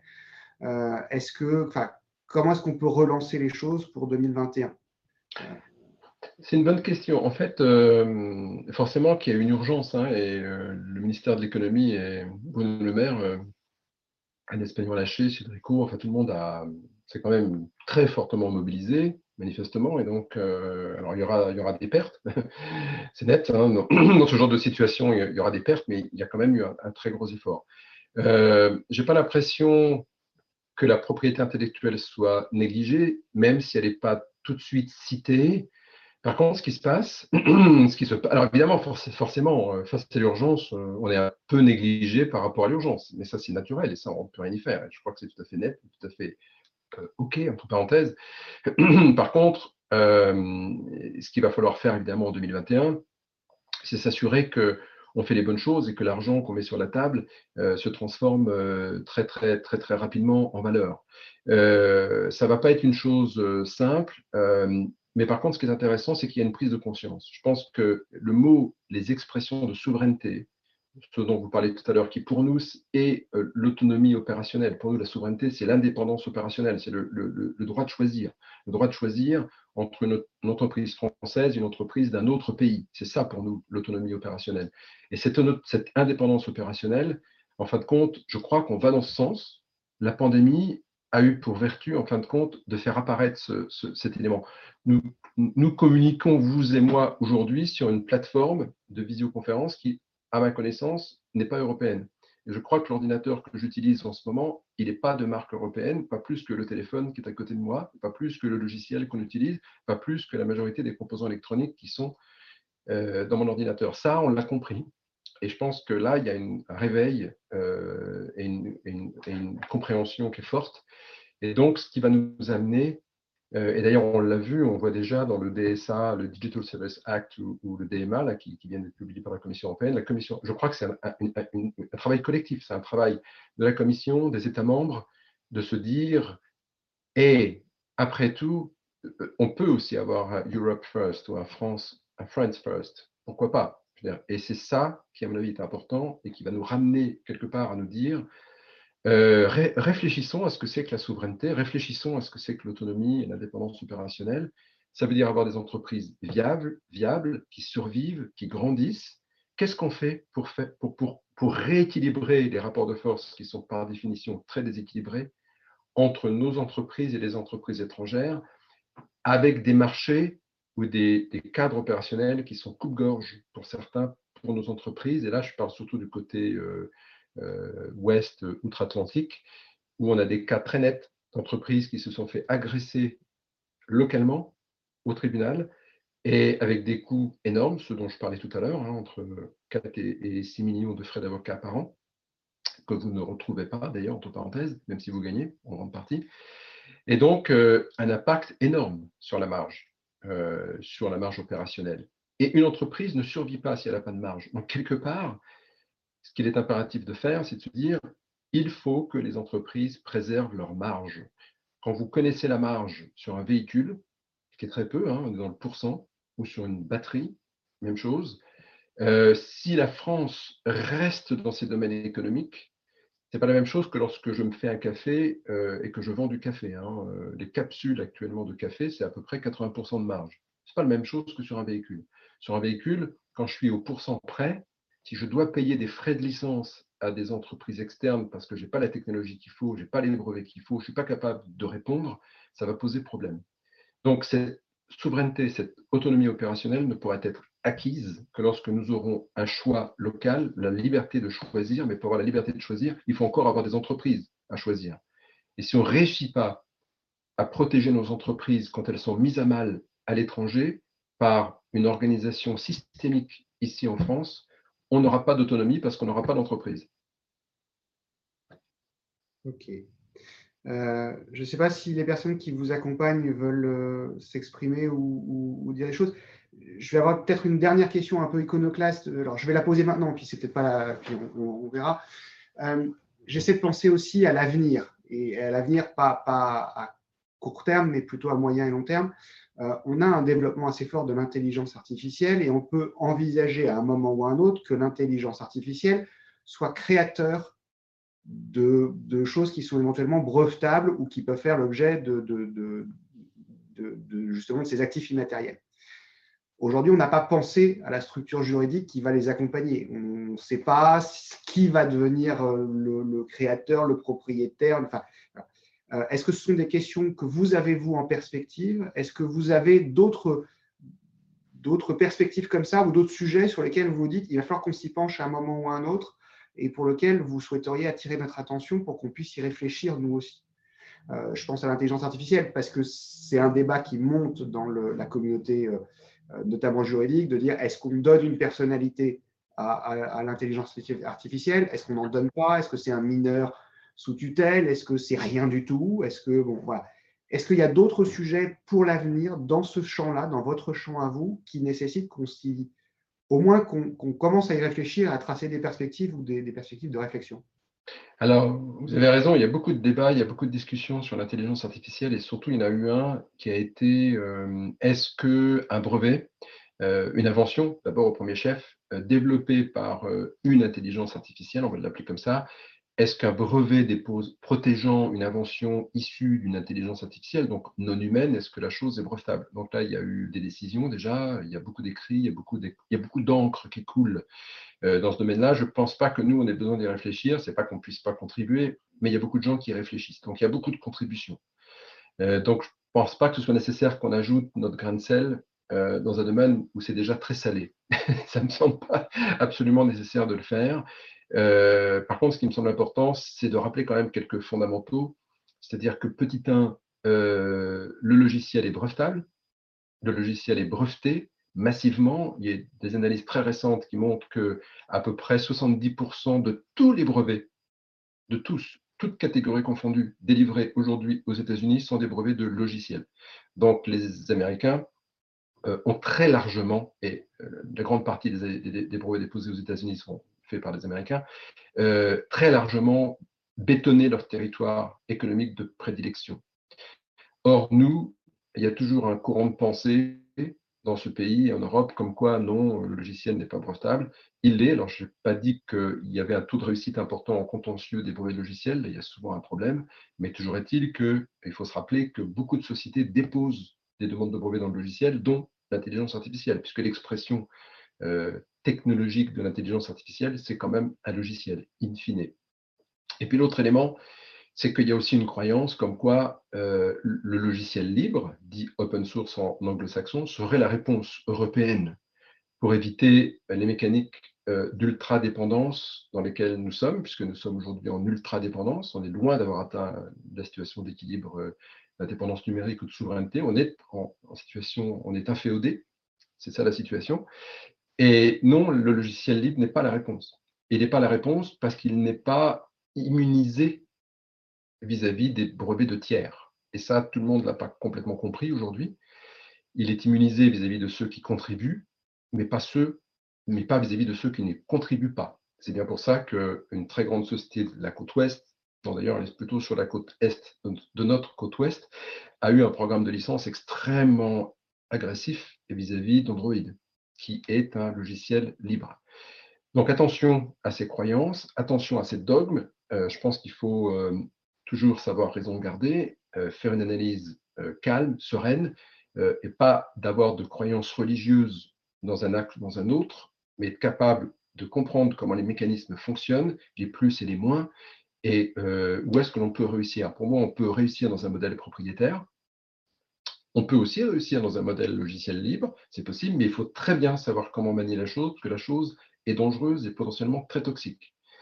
Donc, euh, ça, ce sont les, domaines vis-à-vis desquels il faut faire très attention. Peut-être euh, émettre et d'abord établir une doctrine vis-à-vis du logiciel libre. Est-ce que c'est bien, pas bien? Quelles sont les limites? Quelles sont les précautions? Quelle est la réalité?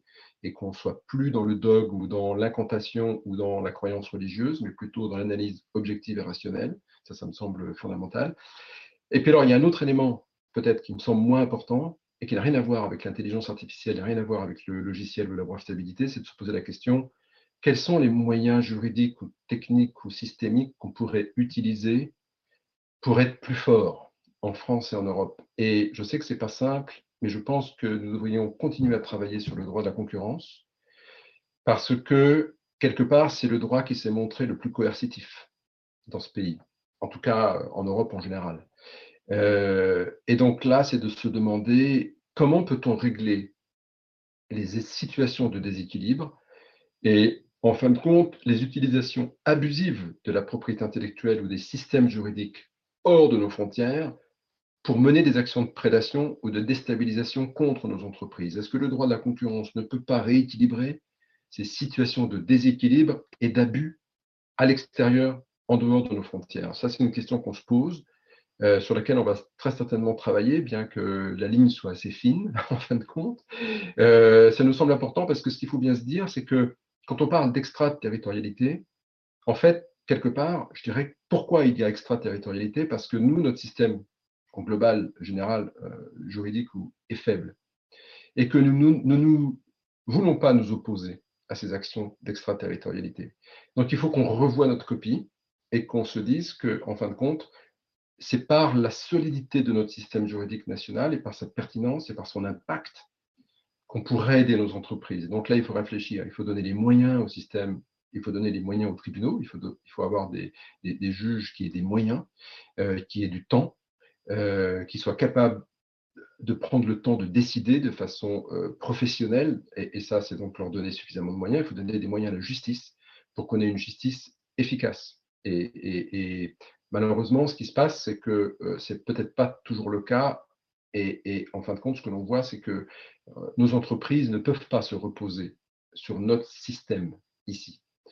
Et ça, c'est un réel problème. Et c'est pour ça que certains ont, bon rôle ou, trouvent facile d'utiliser des mécaniques d'extraterritorialité parce qu'il y a un terreau chez nous, ou du moins une absence de défense ou une absence de protection et une ouverture, une telle ouverture qu'on peut appliquer ces mesures. J'espère que j'ai bien répondu à votre question et que mes, réponses sont éclairantes euh, et pas trop denses. Non, non, c'est ça.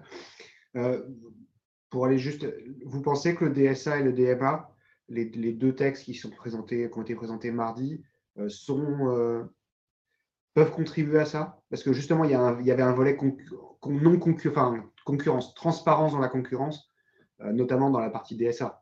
Est-ce que c'est un, embryon de quelque chose qui vous donne, qui vous dit que ça, ça va dans le bon sens et qu'il faut qu'on appuie encore ou on est passé à côté?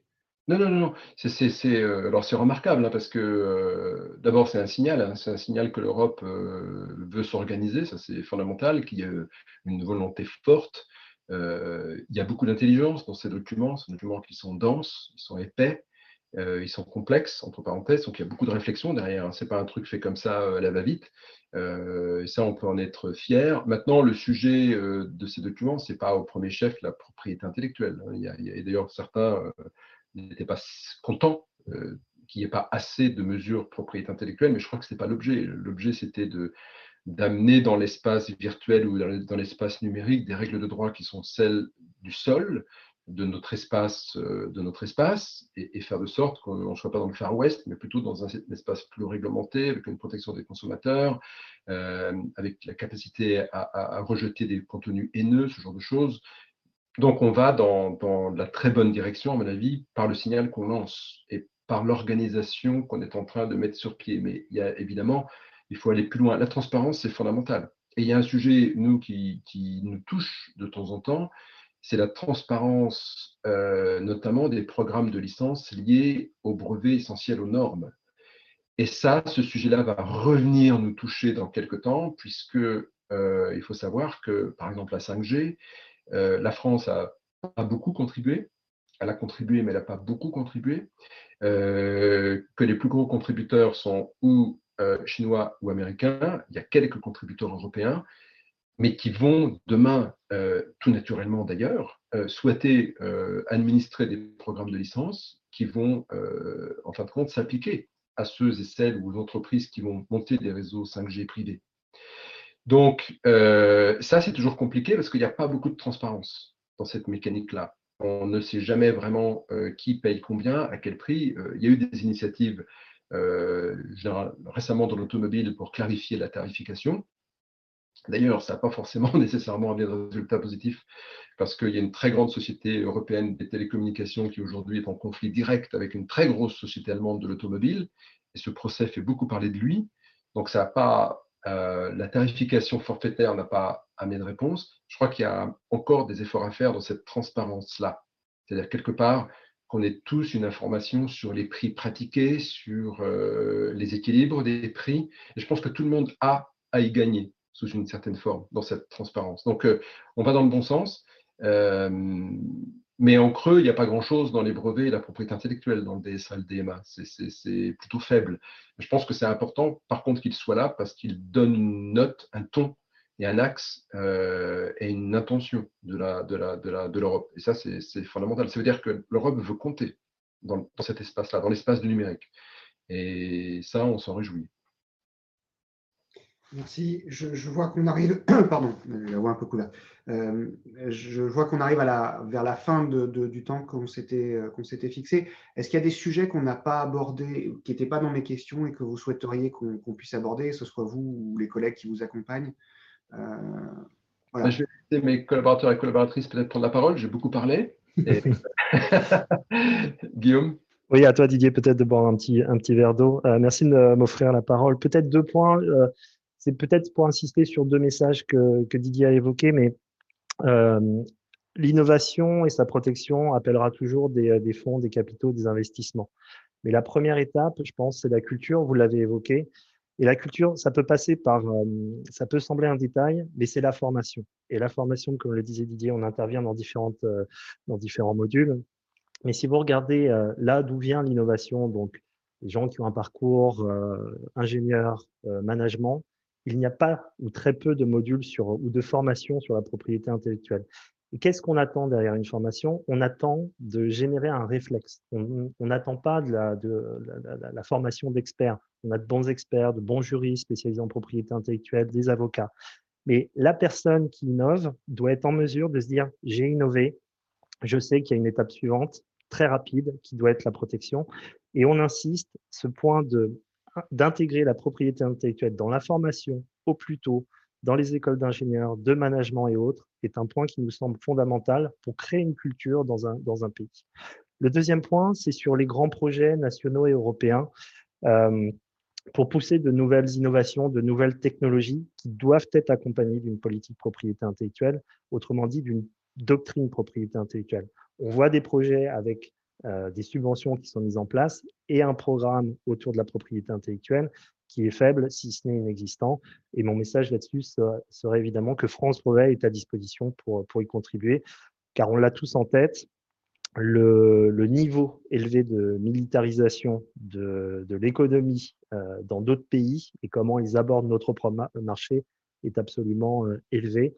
Et il faut qu'on ait cette, cette dimension et cette doctrine pour qu'on on agisse tous ensemble. Voilà les deux commentaires, euh, plutôt je dirais une confirmation de points déjà évoqués, mais qui me semblait important de remettre en avant.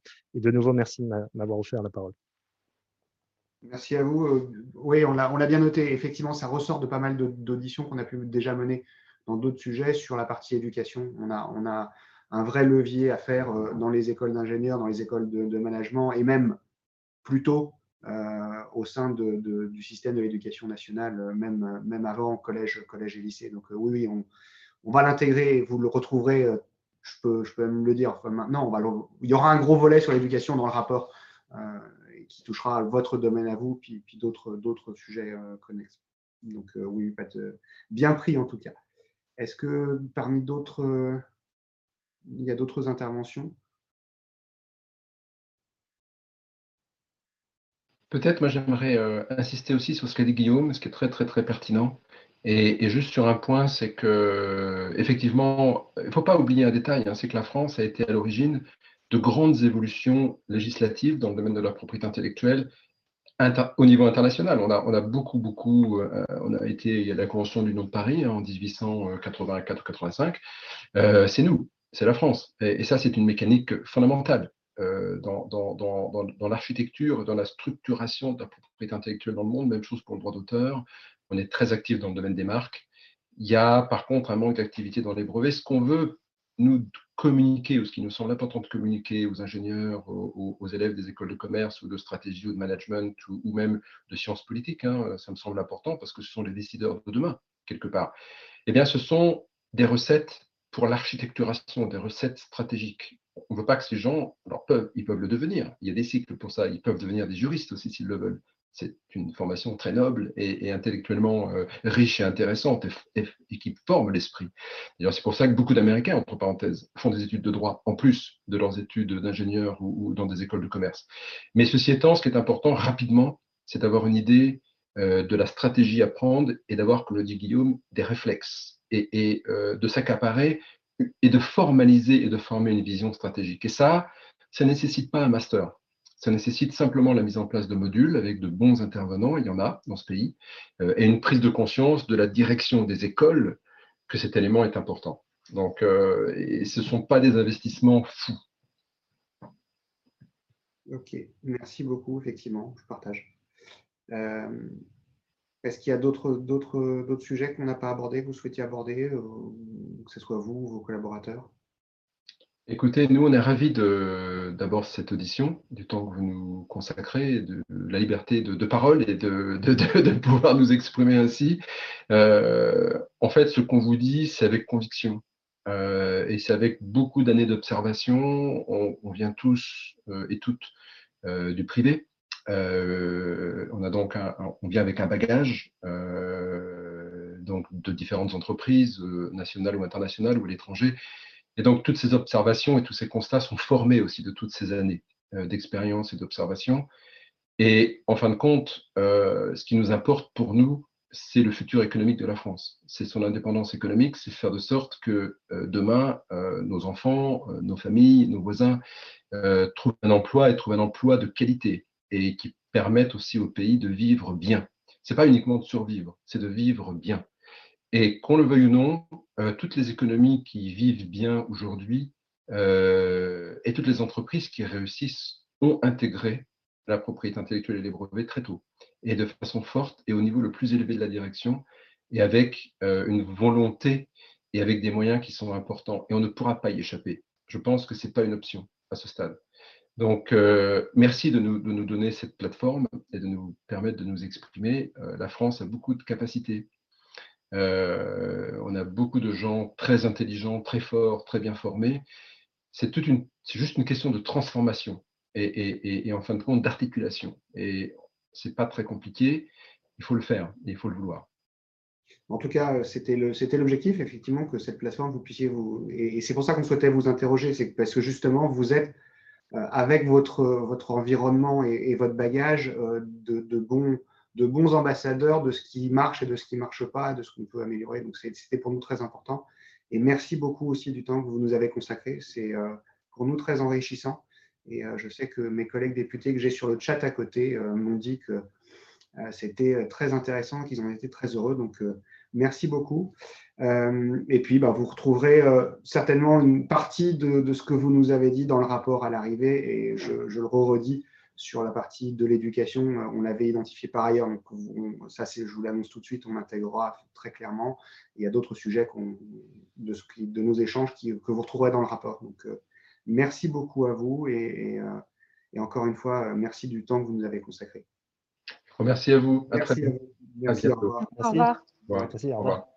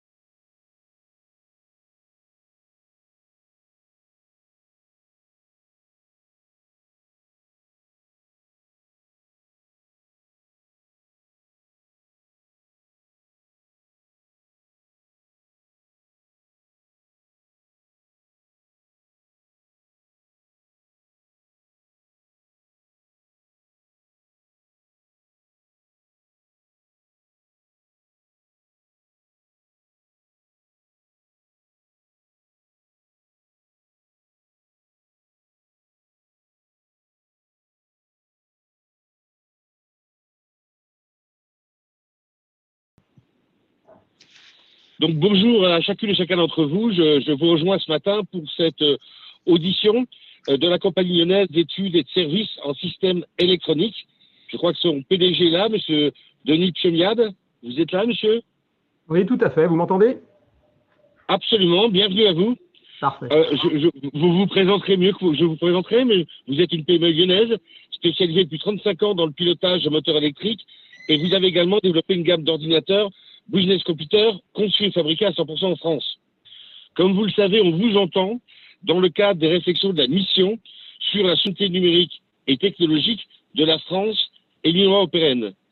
Évidemment, euh, elle préfigurera utilement euh, les différentes tables rondes relatives à la commande publique que nous prévoyons d'organiser en janvier. Je me réjouis, monsieur le PDG, de votre audition. Je souhaiterais que vous nous présentiez votre entreprise, nous faire part de votre regard sur la notion de souveraineté numérique, parce que je crois que dans les différents pays européens, on ne la définit pas tout à fait de la même manière. Et j'aimerais aussi votre avis euh, avec mes collègues sur la meilleure façon pour les pouvoirs publics de promouvoir cette souveraineté. Euh, si vous voulez nous faire une courte présentation du marché du PC en France, sur lequel vous êtes présent, euh, nous l'écouterons avec beaucoup d'attention. Et puis, nous souhaiterions également savoir votre actualité pour 2021 et la façon dont la crise épidémique a pu impacter vos activités en 2020. Je passe immédiatement la parole à notre rapporteur, Philippe Latombe. Philippe, tu as la parole. Merci.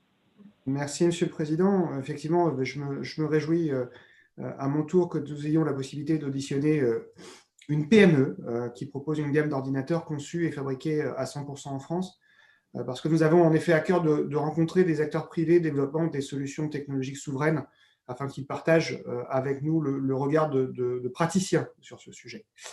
Euh, si vous le permettez, monsieur, euh, je souhaiterais que nous puissions échanger sur plusieurs points et je vais vous les poser à, titre liminaire et puis vous les traiterez dans l'ordre que vous voulez. Je voudrais d'abord savoir si vous interrogez sur le sens que revêt pour vous la notion de souveraineté numérique. C'est un concept qu'on rapproche parfois de celui d'autonomie, qui est assez souvent dit. Une forme d'indépendance, de capacité à maîtriser son destin numérique et à ne pas subir euh, en conséquence les contraintes qui peuvent être imposées par certains acteurs publics, que ce soit des États ou des privés, euh, des acteurs privés comme, euh, comme les GAFAM dans ce secteur. J'aimerais donc savoir ce que vous pensez de la montée en puissance de cette thématique au sein du débat public.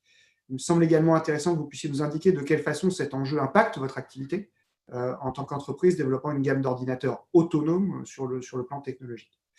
Deuxième sujet, euh, j'aimerais également revenir avec vous sur la façon dont les pouvoirs publics français ou européens peuvent concourir à promouvoir ou à protéger notre souveraineté numérique. En effet, nous avons auditionné la semaine dernière des collectivités locales avec lesquelles nous avons abordé les enjeux de la commande publique. Je souhaiterais donc que vous puissiez nous, dire à votre échelle ce que vous attendez des acheteurs publics euh, et si l'accès à la commande publique vous semble suffisant. Euh, nous sommes évidemment intéressés, le cas échéant, par des pistes de recommandation que vous pourriez euh, nous suggérer sur ce point. Enfin, et, vous le savez, nos, travaux portent aussi sur la dimension technologique de la souveraineté numérique, qui est au cœur du plan de relance présenté par le gouvernement. Euh, je souhaiterais, si, si, vous le permettez, que vous nous fassiez connaître le regard que vous portez sur l'action des pouvoirs publics dans ce domaine, que ce soit sur la partie de financement que de la protection des savoir-faire de nos entreprises technologiques. J'aimerais donc également que nous ayons un échange sur euh, les secteurs technologiques au sein duquel il est indispensable, selon vous, euh, de développer une autonomie afin d'éviter euh, d'éventuelles ruptures d'approvisionnement en composants stratégiques en cas de crise. Et peut-être que l'expérience de la crise de la Covid pourra utilement nous, éclairer. Voilà, monsieur, les questions que je souhaitais vous poser. Donc, je vous laisse la parole pour y répondre dans l'ordre que vous souhaiterez, et puis on aura des échanges ensuite sous forme de questions-réponses avec euh, les participants si vous, le, souhaitez. Merci. Très bien. Monsieur le Président, Monsieur le rapporteur, Mesdames, Messieurs les députés, je vous remercie euh, de m'avoir invité à m'exprimer sur le sujet de la souveraineté numérique. je, vais, vous répondre en, trois temps. le premier temps, c'est pourquoi? Pourquoi aujourd'hui, en fait, on n'en fait pas de la souveraineté numérique? Le deuxième temps, c'est comment? Alors, euh, comment euh, et aujourd'hui il est, difficile en fait de se, protéger euh, dans le, magma actuel des solutions qui sont proposées. Et dans un troisième temps, les difficultés qu'on rencontre quand justement on cherche à en faire de la souveraineté numérique.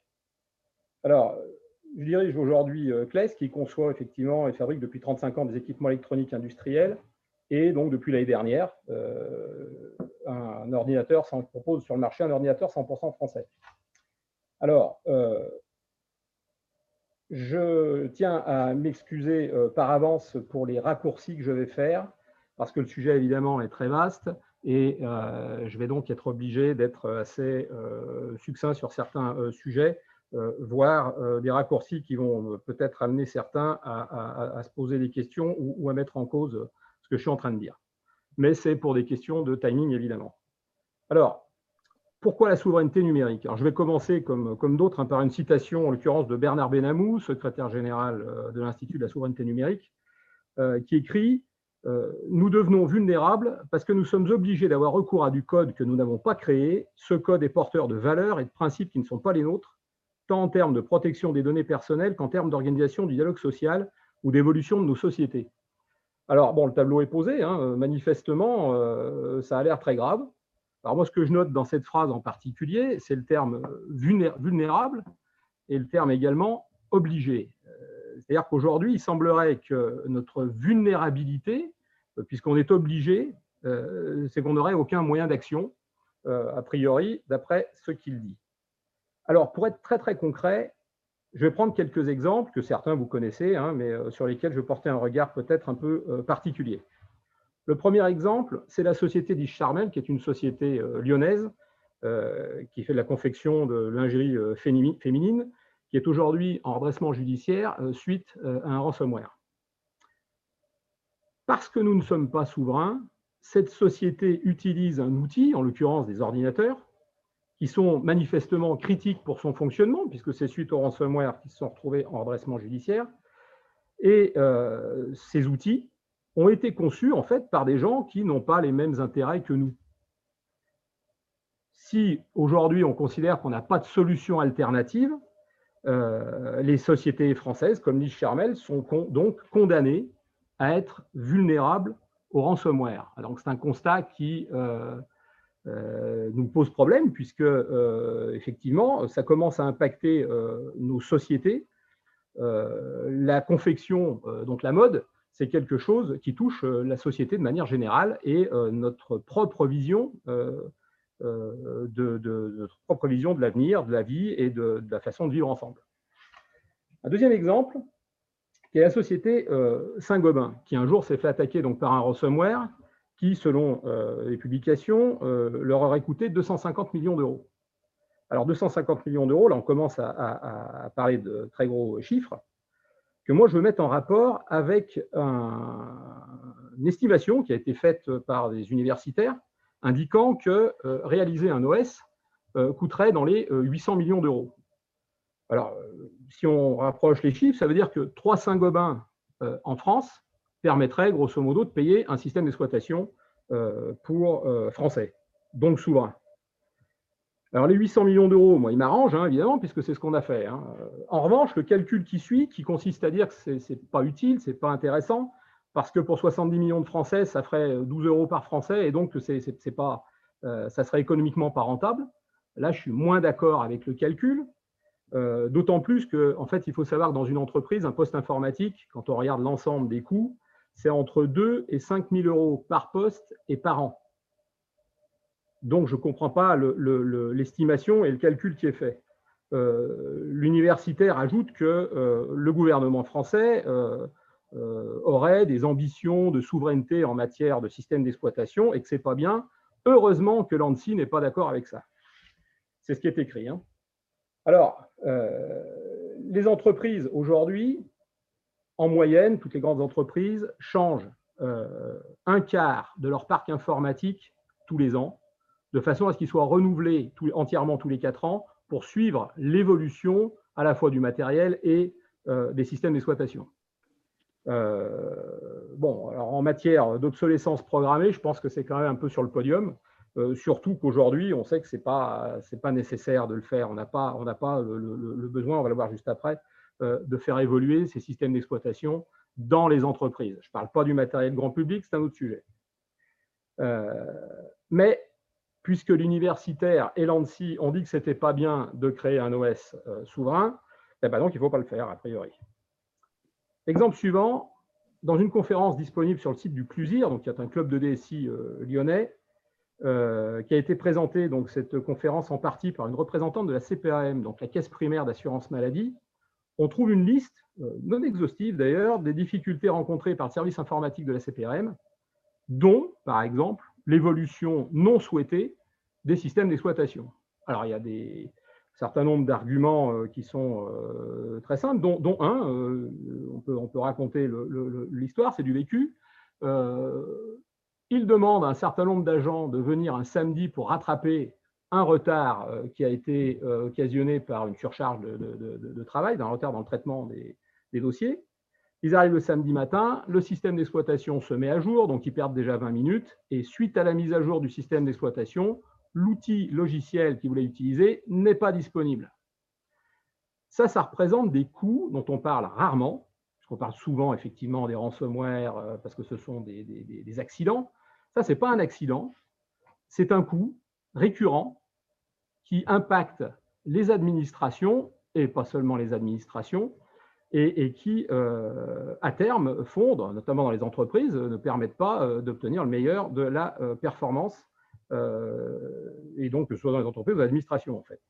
Donc, les coûts engendrés par euh, ce genre de choses, qui engendrent par la suite des coûts de maintenance, euh, sont liés uniquement à une évolution du matériel qui n'est pas souhaitée, et en l'occurrence uniquement du système d'exploitation.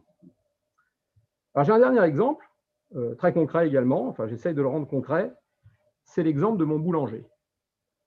Mon boulanger, qui m'a dit ne détenir absolument aucune information ni confidentielle ni stratégique, euh, ce que j'ai cru bien volontiers, euh, un jour euh, se trouve à, passer des commandes de farine plus importantes que celles qu'il a l'habitude de passer.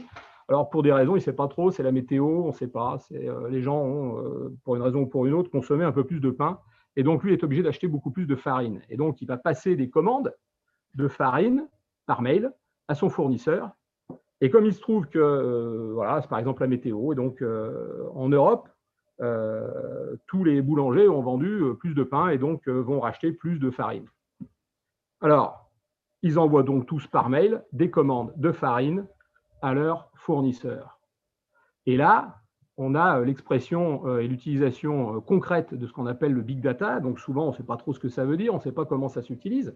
Et donc, il y a des sociétés dont c'est le métier de récupérer des informations anonymisées, de les traiter, d'en tirer des tendances et ensuite d'aller acheter euh, des actions sur des marchés qui leur permettent de faire des gains financiers avant même que le travail ait été fait par le fournisseur et par l'acheteur.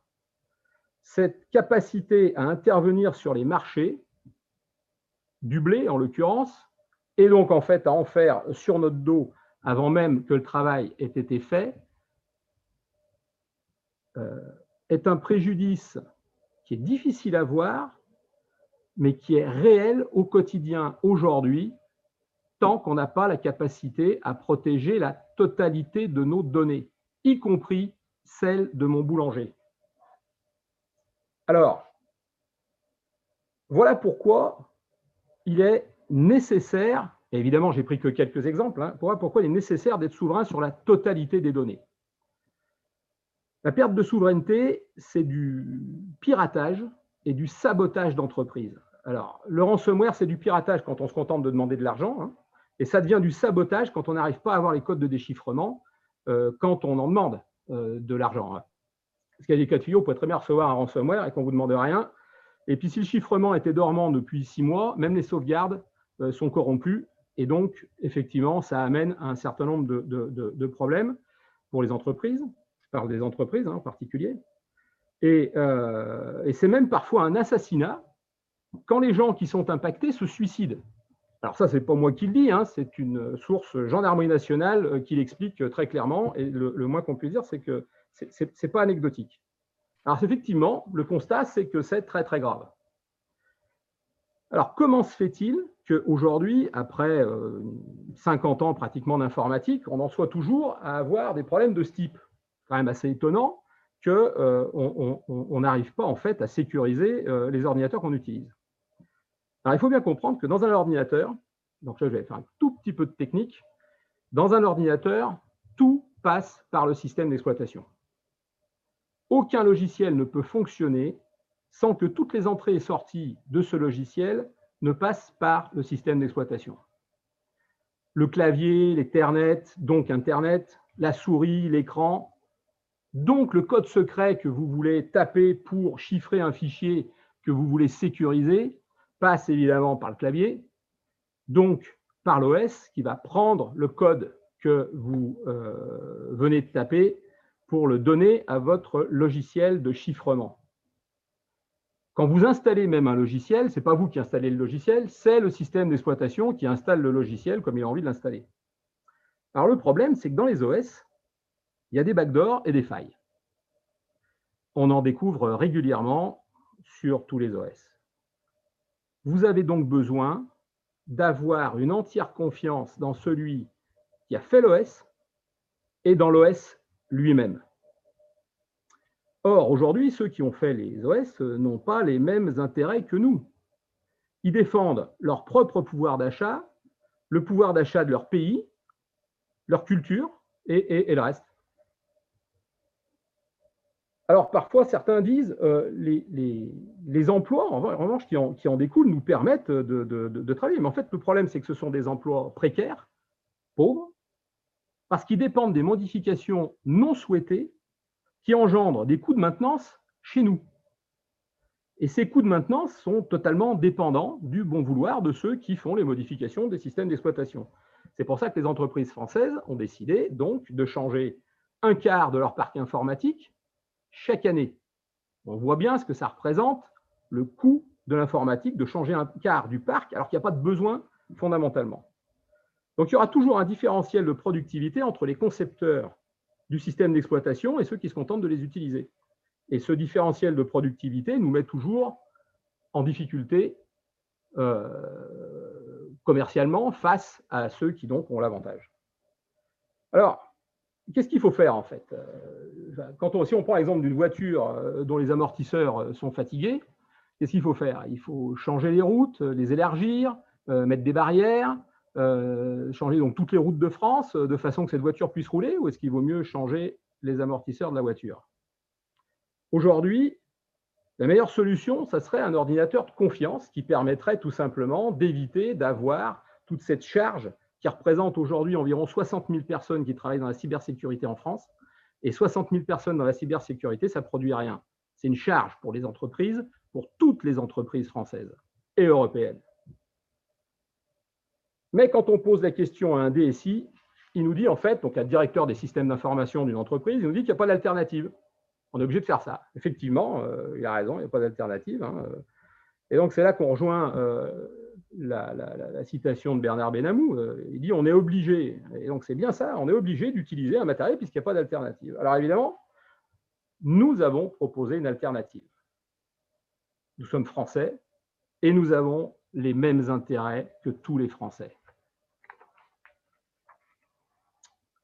Donc, ce, que nous avons fait, nous avons conçu un hardware, un OS et des logiciels, et on a vendu le tout à des industriels de la région lyonnaise pour démontrer la faisabilité. Parce que quand il y a six ans, on a dit qu'on pouvait le faire, personne ne nous a cru.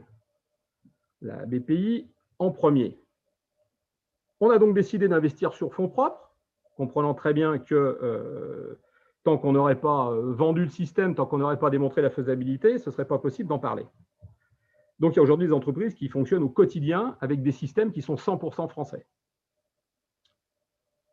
On a donc proposé euh, le business computer à des DSI de grandes entreprises, évidemment, à des administrations, dans le but de faire baisser le coût de la facture informatique de manière générale, hein, et donc avec un système souverain, je ne rentre pas dans les, dans, les, dans les, détails. Et à ce moment-là, on a rencontré ce qu'on appelle, qu'on appelle chez nous le syndrome du DSI. Alors, c'est quoi le syndrome du DSI Je fais une parenthèse un petit peu longue, mais qui est nécessaire et fondamentale. Quand un directeur général d'une entreprise parle à son directeur commercial il utilise des, termes comme les, marges, les parts de marché. Tout ça, ce sont des termes que tout le monde connaît. Et donc, le DG et le directeur commercial s'entendent très, très bien. Ils se comprennent. Quand un DG parle à un DSI, donc le directeur des systèmes d'information, le problème, c'est qu'il ne parle pas la même langue du tout. Le DSI va parler de machines virtuelles, de trois tiers, de fermes, de VPN, d'agrégateurs de liens, de noyaux. Je vous passe la suite. Et donc, le problème, c'est que le DG, ne comprenant pas même la langue, donne à son DSI l'entière responsabilité de la gestion de l'informatique de l'entreprise. Et comme il est responsable de tout, puisque personne ne comprend ce qu'il fait, le DSI choisit des solutions standards pour qu'en cas de problème, on ne puisse pas lui reprocher d'avoir utilisé autre chose, tout en connaissant parfaitement tous les risques encourus. Quand on s'adresse à un DSI en France pour lui proposer un système de confiance français, la France que l'on entend systématiquement, et ça c'est un sondage, hein, ce n'est pas une vue de l'esprit, hein, c'est je ne peux pas introduire dans mon entreprise un matériel atypique, car au moindre problème, je prendrai le risque de me faire licencier. Alors évidemment, quand on tombe là-dessus, on comprend que les choix en matière de souveraineté numérique ne sont pas guidés, guidés par les intérêts des entreprises mais par un problème euh, qui vient d'une habitude, euh, d'une position, peut-être d'un manque de compétences à un moment donné, mais qu'on peut comprendre. L'informatique, c'est très compliqué. Et aujourd'hui, si les directeurs généraux étaient conscients des risques, il y a toute une part de la numérisation des entreprises qui ne se ferait pas. Euh, par exemple, aujourd'hui, on voit dans des entreprises des broyeurs de documents, alors toute l'informatique est dans le cloud, ce qui est une, incohérence totale. En plus, ça donne un faux sentiment de sécurité aux gens et euh, qui rend encore plus dangereux l'utilisation de l'informatique dans certains cas de figure. Alors, on en, a conclu que c'était aux institutions qui revenait la charge d'aider les différentes composantes de la société à jouer collectif sur le sujet, à cautionner des solutions informatiques françaises, comme le gouvernement américain euh, l'a fait pour euh, IBM, Facebook, Google et Amazon. Et là, je cite Charles Thibault. Hein. C'est tous ensemble qu'on peut renverser la tendance. Alors donc, du coup, on a contacté un ministère pour proposer notre business computer. On nous a mis en relation avec le responsable informatique du ministère qui me répond qu'il ne peut pas acheter un système français pour équiper son ministère qui ne serait pas certifié par l'ANSI. Donc, on retombe sur le problème du syndrome du DSI qui dit, moi, je veux du matériel standard, certifié, sinon je ne le fais pas rentrer. Donc, il faut comprendre qu'en France, on ne peut pas créer une solution informatique innovante puisque l'ANSI nous demande de faire un gros chiffre d'affaires pour qu'ils acceptent d'ouvrir un dossier de certification, et que de l'autre côté, pour faire un gros chiffre d'affaires, il faut être certifié. Là, ça tourne en rond. Là. Il n'y a pas d'entrée possible dans le système. Alors, euh, je m'empresse d'évoquer auprès euh, de ce euh, fonctionnaire du ministère le décret 2018-1225 qui permet à l'administration d'acheter une start-up hors cadre des marchés publics pour réaliser une preuve de concept. Bon, là, un décret qui, tombe à pic, qui est absolument fabuleux, qui est très bien fait et qui permet effectivement de lever une barrière technique qu'on peut comprendre aussi, qui a sa justification, cette barrière. Hein, le Code des marchés publics, c'est très utile également. Et le responsable informatique du ministère me répond c'est pas mon problème. Alors, si ce n'est pas le problème de celui qui décide sous la tutelle du veto de l'ANSI, il n'est pas possible aujourd'hui en France de proposer une véritable souveraineté numérique du fait des institutions. Il est clair que l'informaticien et l'ANSI ne doivent pas détenir un pouvoir de veto sur le, déploiement de solutions innovantes françaises et en définitive favoriser en creux le déploiement des solutions étrangères qui, elles, ne sont pas plus certifiées ni certifiables. C'était bien le sens du décret que, du coup, personne ne met en œuvre. Le simple fait que la solution soit française devrait susciter au minimum de l'intérêt. Et ce n'est pas le cas. Alors, on n'en est pas là. Euh, on n'est pas resté là. On a un client dans le secteur de la dissuasion nucléaire. Alors, la dissuasion nucléaire, je vous rappelle, ce sont des bombes atomiques et des missiles, qui est audité régulièrement euh, par l'ANSI et à qui on a proposé notre matériel il nous a dit que, selon le même euh, syndrome du DSI, qu'il ne peut pas proposer nos produits à sa direction ni à ses clients parce qu'il a peur que l'ANSI ne certifie pas leur système s'il contient nos solutions. Ce qui veut dire qu'aujourd'hui, en France, pour la dissuasion nucléaire française, on utilise des systèmes étrangers, pas certifiables du tout, puisqu'on n'a pas accès aux sources des programmes, et que pour faire de la bureautique, dans les ministères, on accepte un système, on n'accepte pas un système français qui, lui, serait certifiable. Je vous laisse euh, seul juge. Aujourd'hui, la doctrine de l'ANSI n'est pas compatible avec le déploiement de solutions innovantes de sécurité françaises. L'ANSI dispose d'un pouvoir de décision sur des choix de marché stratégiques sur lesquels la France doit concentrer ses efforts. Or, ce type de choix ne fait pas partie des compétences des informaticiens. Ils ne sont pas formés pour ça. La doctrine de l'ANSI qui consiste à dire que les Américains ont trop d'avance et que donc c'est peine perdue que d'essayer de prendre des parts de marché dans le secteur des ordinateurs souverains est une erreur stratégique grave pour la France et l'Europe. Pouvez pas dire aux Français, à des chefs d'entreprise, qu'on abandonne, avant même d'avoir essayé, la conquête d'un marché européen de 200 à 300 milliards d'euros. C'est tout simplement inaudible. Alors tout ceci euh, contraste manifestement avec la volonté euh, de souveraineté manifeste du président de la République euh, dans pratiquement tous ses discours. Ça contraste également avec les injonctions de Bruno Le Maire envers les entreprises, auxquelles, en substance, il demande de faire la même chose que les grandes entreprises étrangères, qui, elles, rencontrent un grand succès. Mais alors, on fait comment? Puisque toutes les entreprises françaises partent avec un handicap que l'ANSI ne cherche pas à combler par idéologie. Globalement, ce qu'il faut comprendre, c'est que le système d'exploitation et le hardware sont la clé de voûte de toute la filière. Et ce que je dis là, en fait, il y a plein de chefs d'entreprise en France qui l'ont très bien compris. Il y a un collectif des 200 là, qui s'est créé et qui, en substance, euh, le, le, le, et fort. Comment la, suprématie américaine s'est créée? Bah, Elle s'est créée parce que, par exemple, euh, les fabricants d'OS ont choisi des puces électroniques américaines pour équiper les ordinateurs américains. Si demain, nous créons en France euh, une filière véritablement de l'informatique souveraine, nous choisirons, par exemple, des composants de chez ST Microélectronique qui permettra à ST Microélectronique bah, du coup, de faire beaucoup plus de chiffre d'affaires. Grâce à ce chiffre d'affaires, ils auront peut-être les moyens un jour où ils auraient pu avoir les moyens de racheter armes, ce qui n'a pas été le cas. C'est comme ça que ça fonctionne la filière. On part de l'OS, on part de l'ordinateur et on finance toute la filière. Quand vous faites un OS, vous-même, vous avez six mois d'avance sur tous les autres développeurs qui l'utilisent. C'est ce qui a permis aux Américains de proposer dans des solutions standards du marché que tout le monde connaît, des fonctionnalités avec six mois d'avance sur tous les autres. Cet avantage de six mois dans le monde de l'informatique, c'est fondamental. Celui qui fait l'OS aujourd'hui, par la force des choses, choisit également, par exemple, je prends des exemples là, hein, la langue dans laquelle la documentation d'utilisation du système d'exploitation est faite. Aujourd'hui, que les choses soient claires, l'anglais, pour les jeunes Français, c'est du chinois. Donc forcément, ils sont pénalisés. On a deux problèmes différents, l'informatique, la langue, deux pédagogies différentes, deux temps différents.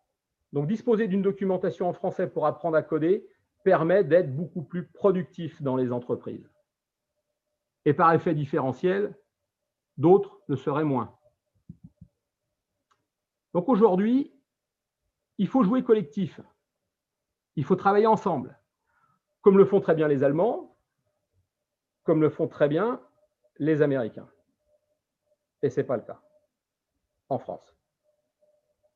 Je voudrais ajouter une petite remarque et dire, pour parler euh, du secteur de la filière euh, de l'informatique, euh, on entend à la radio souvent des économistes dire qu'à chaque bouleversement technologique, il y a toujours des gagnants et des perdants, et que alors cette fois-ci, on n'a pas vu les gagnants. ils sont étonnés que, la croissance qui est censée aller avec ne soit pas là. En fait, ils ne regardent pas bien. Si on regarde aux États-Unis, la filière informatique, c'est 1000 milliards de dollars de chiffre d'affaires et 1 million d'emplois directs. Par ailleurs, La marge financière des entreprises françaises aujourd'hui est siphonnée par les coûts des solutions informatiques étrangères. Ce sont des coûts qui sont totalement prohibitifs et non justifiés. On est dans un piège. Il est nécessaire de retourner la situation tout de suite. Les systèmes informatiques sont aujourd'hui beaucoup trop sensibles et font courir un risque systémique grave à toutes nos entreprises, à notre société. Il est urgent de changer d'objectif, de passer d'un objectif de toujours plus à un objectif de résilience de nos systèmes. Donc, il est nécessaire de disposer d'un hardware et de son OS qui soit conçu pour défendre nos intérêts économiques, respecter nos valeurs européennes, notre propre vision de l'avenir, notre indépendance, bref, notre souveraineté. Je vous remercie.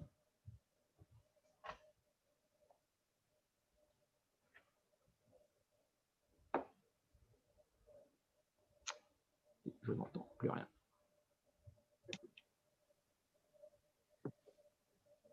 On vous entend. Notre, On vous entend très bien. notre rapporteur est là Est-ce que Philippe est toujours là ou il a dû partir? Je pense qu'il a dû partir. Oui, alors, alors Monsieur le Président, déjà, c'était une audition vraiment très intéressante. Est-ce que vous avez euh, une idée du, du chiffrage d'investissement que cela représenterait de développer ce hardware et cet OS euh, euh, français ou européen? Alors, je, je- je vous ai dit euh, euh, dans, dans- dans- dans ma présentation que euh, cet OS, nous l'avons fait. Nous avons même également créé un hardware. C'est un hardware qui est 100% euh, CLES également, que nous l'avons mis sur le marché et que nous l'avons vendu à deux entreprises de la région lyonnaise. Cet OS existe et euh, nous ne demandons euh, aucun financement pour le faire. La seule chose que nous demandons, c'est d'être aidés par les pouvoirs publics par exemple, pour faire très court et ne prendre qu'un seul exemple, d'aider cette entreprise euh, qui travaille donc sur la dissuasion nucléaire française à accepter les systèmes souverains que nous proposons déjà. Deuxième question, vous nous avez euh, décrit la position de l'ANSI. C'est une position qui vous a été écrite On- il y a une, une, comment dire, un mode opératoire de l'ANSI qui exige euh, qu'une solution euh, euh, comment vous dire, dégage un certain montant de chiffre d'affaires pour qu'elle elle l'agrée? C'est la réponse qu'on nous a fait plusieurs fois. D'une part, y compris par, y compris par écrit? Ah, alors, évidemment, là, vous me demandez quelque chose d'un peu particulier. Euh, non, ce n'est pas par écrit, c'est l'expérience euh, à la fois euh, des différents appels à idées ou appels d'offres qui ont été faits récemment et d'une communication téléphonique même très récente qui ferme Parfait. la porte à toute solution. J'aurai un entretien avec notre rapporteur, on en reparlera de, de- de- de ces choses-là euh, rapidement. Guillaume, est-ce que vous pouvez regarder si les collègues souhaitent intervenir Comme je suis sur un audio, je ne peux pas m'en rendre compte.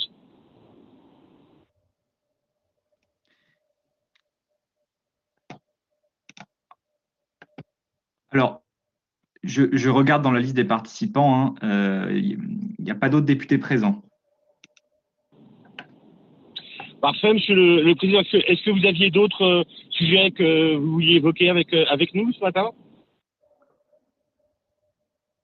Euh, pardon, c'est à moi que vous vous adressez?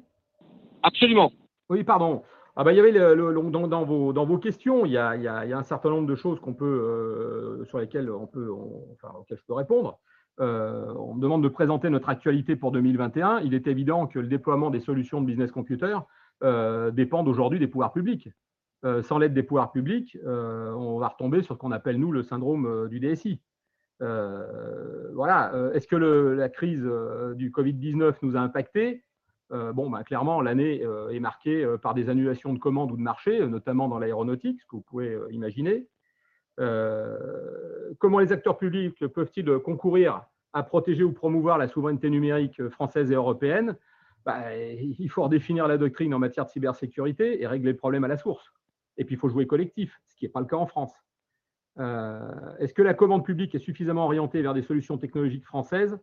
Bon, le problème là, c'est que la réponse est susceptible d'être très complexe et il faut faire des nuances, donc je ne peux, pas répondre euh, au- au- aujourd'hui facilement.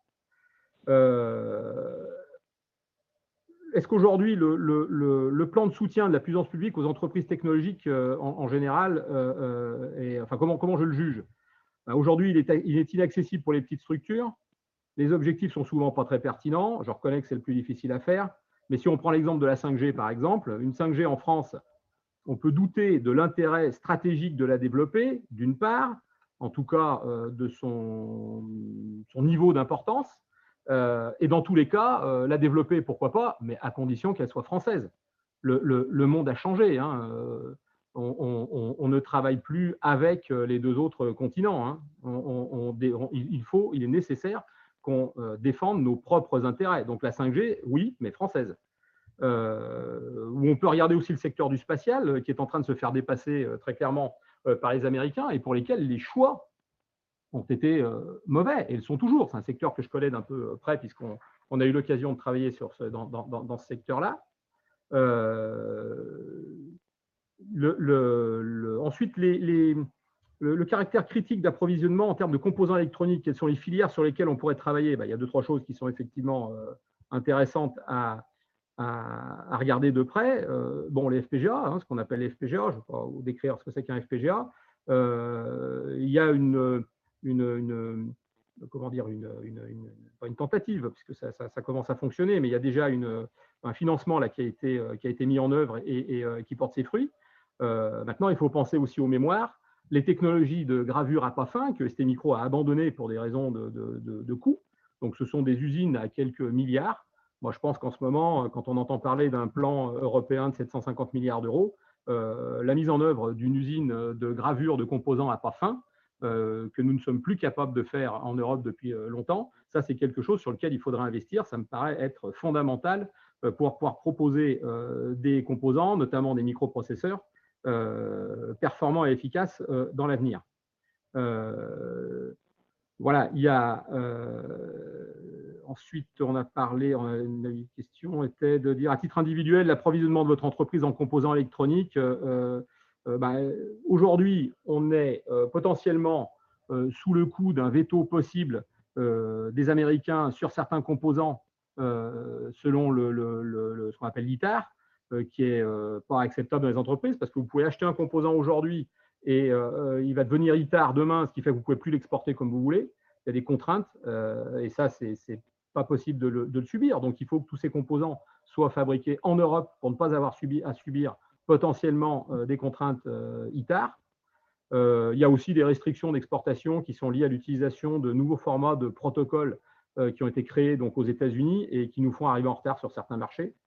et donc, alors qu'aujourd'hui, on a tout à fait la capacité à créer nos propres protocoles, nos propres composants voilà, et en ce qui concerne la cybersécurité, qui est une composante à part entière de la souveraineté, je pense que j'ai répondu. Si vous avez d'autres questions. Oui, j'ai une dernière question. Euh, quand vous dites qu'on ne joue pas assez collectif en France, vous pouvez décrire la situation que vous vivez? Merci. Alors, le... une grande entreprise française qui subit, genre, je reprends les exemples, hein, mais pour faire simple, comme Saint-Gobain, euh, quand on s'adresse à son DSI, il faudrait que ce DSI soit capable de nous ouvrir au moins la porte de la discussion. Et pour qu'il le fasse, puisqu'aujourd'hui on rencontre effectivement un problème d'appréhension sur les systèmes euh, français, euh, eh bien, il faudrait qu'il y ait trois parties.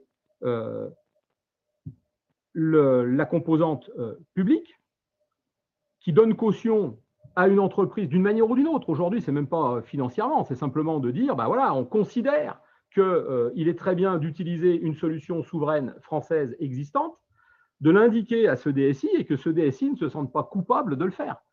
Euh, il faut se mettre autour de la table et simplement en discuter. C'est même pas une question d'argent. C'est dire à quel point c'est dommage de ne pas le faire.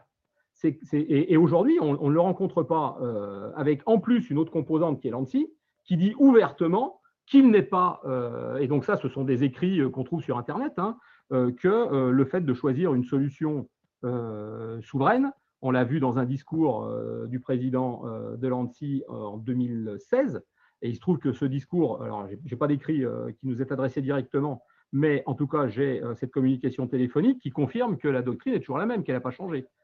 Et donc, il faut d'un côté enlever les freins et de l'autre côté permettre, euh, grâce à la puissance publique, de mettre les gens autour de la table pour créer euh, ce, euh, on peut l'appeler comme on veut, un collectif, un groupement d'intérêts économiques qui permettent au DSI, sans prendre le risque de perdre leur poste, d'accepter tout simplement des solutions françaises. Et le cas, euh, pour revenir dessus, de euh, la dissuasion euh, nucléaire est symptomatique. On est à un point où il est évident que ça devrait se faire et on a toujours ce blocage. Merci beaucoup pour tous ces, éléments et on en tirera profit au, maximum. Guillaume, il n'y a pas d'autres demandes d'intervention? Euh, non, Monsieur le Président.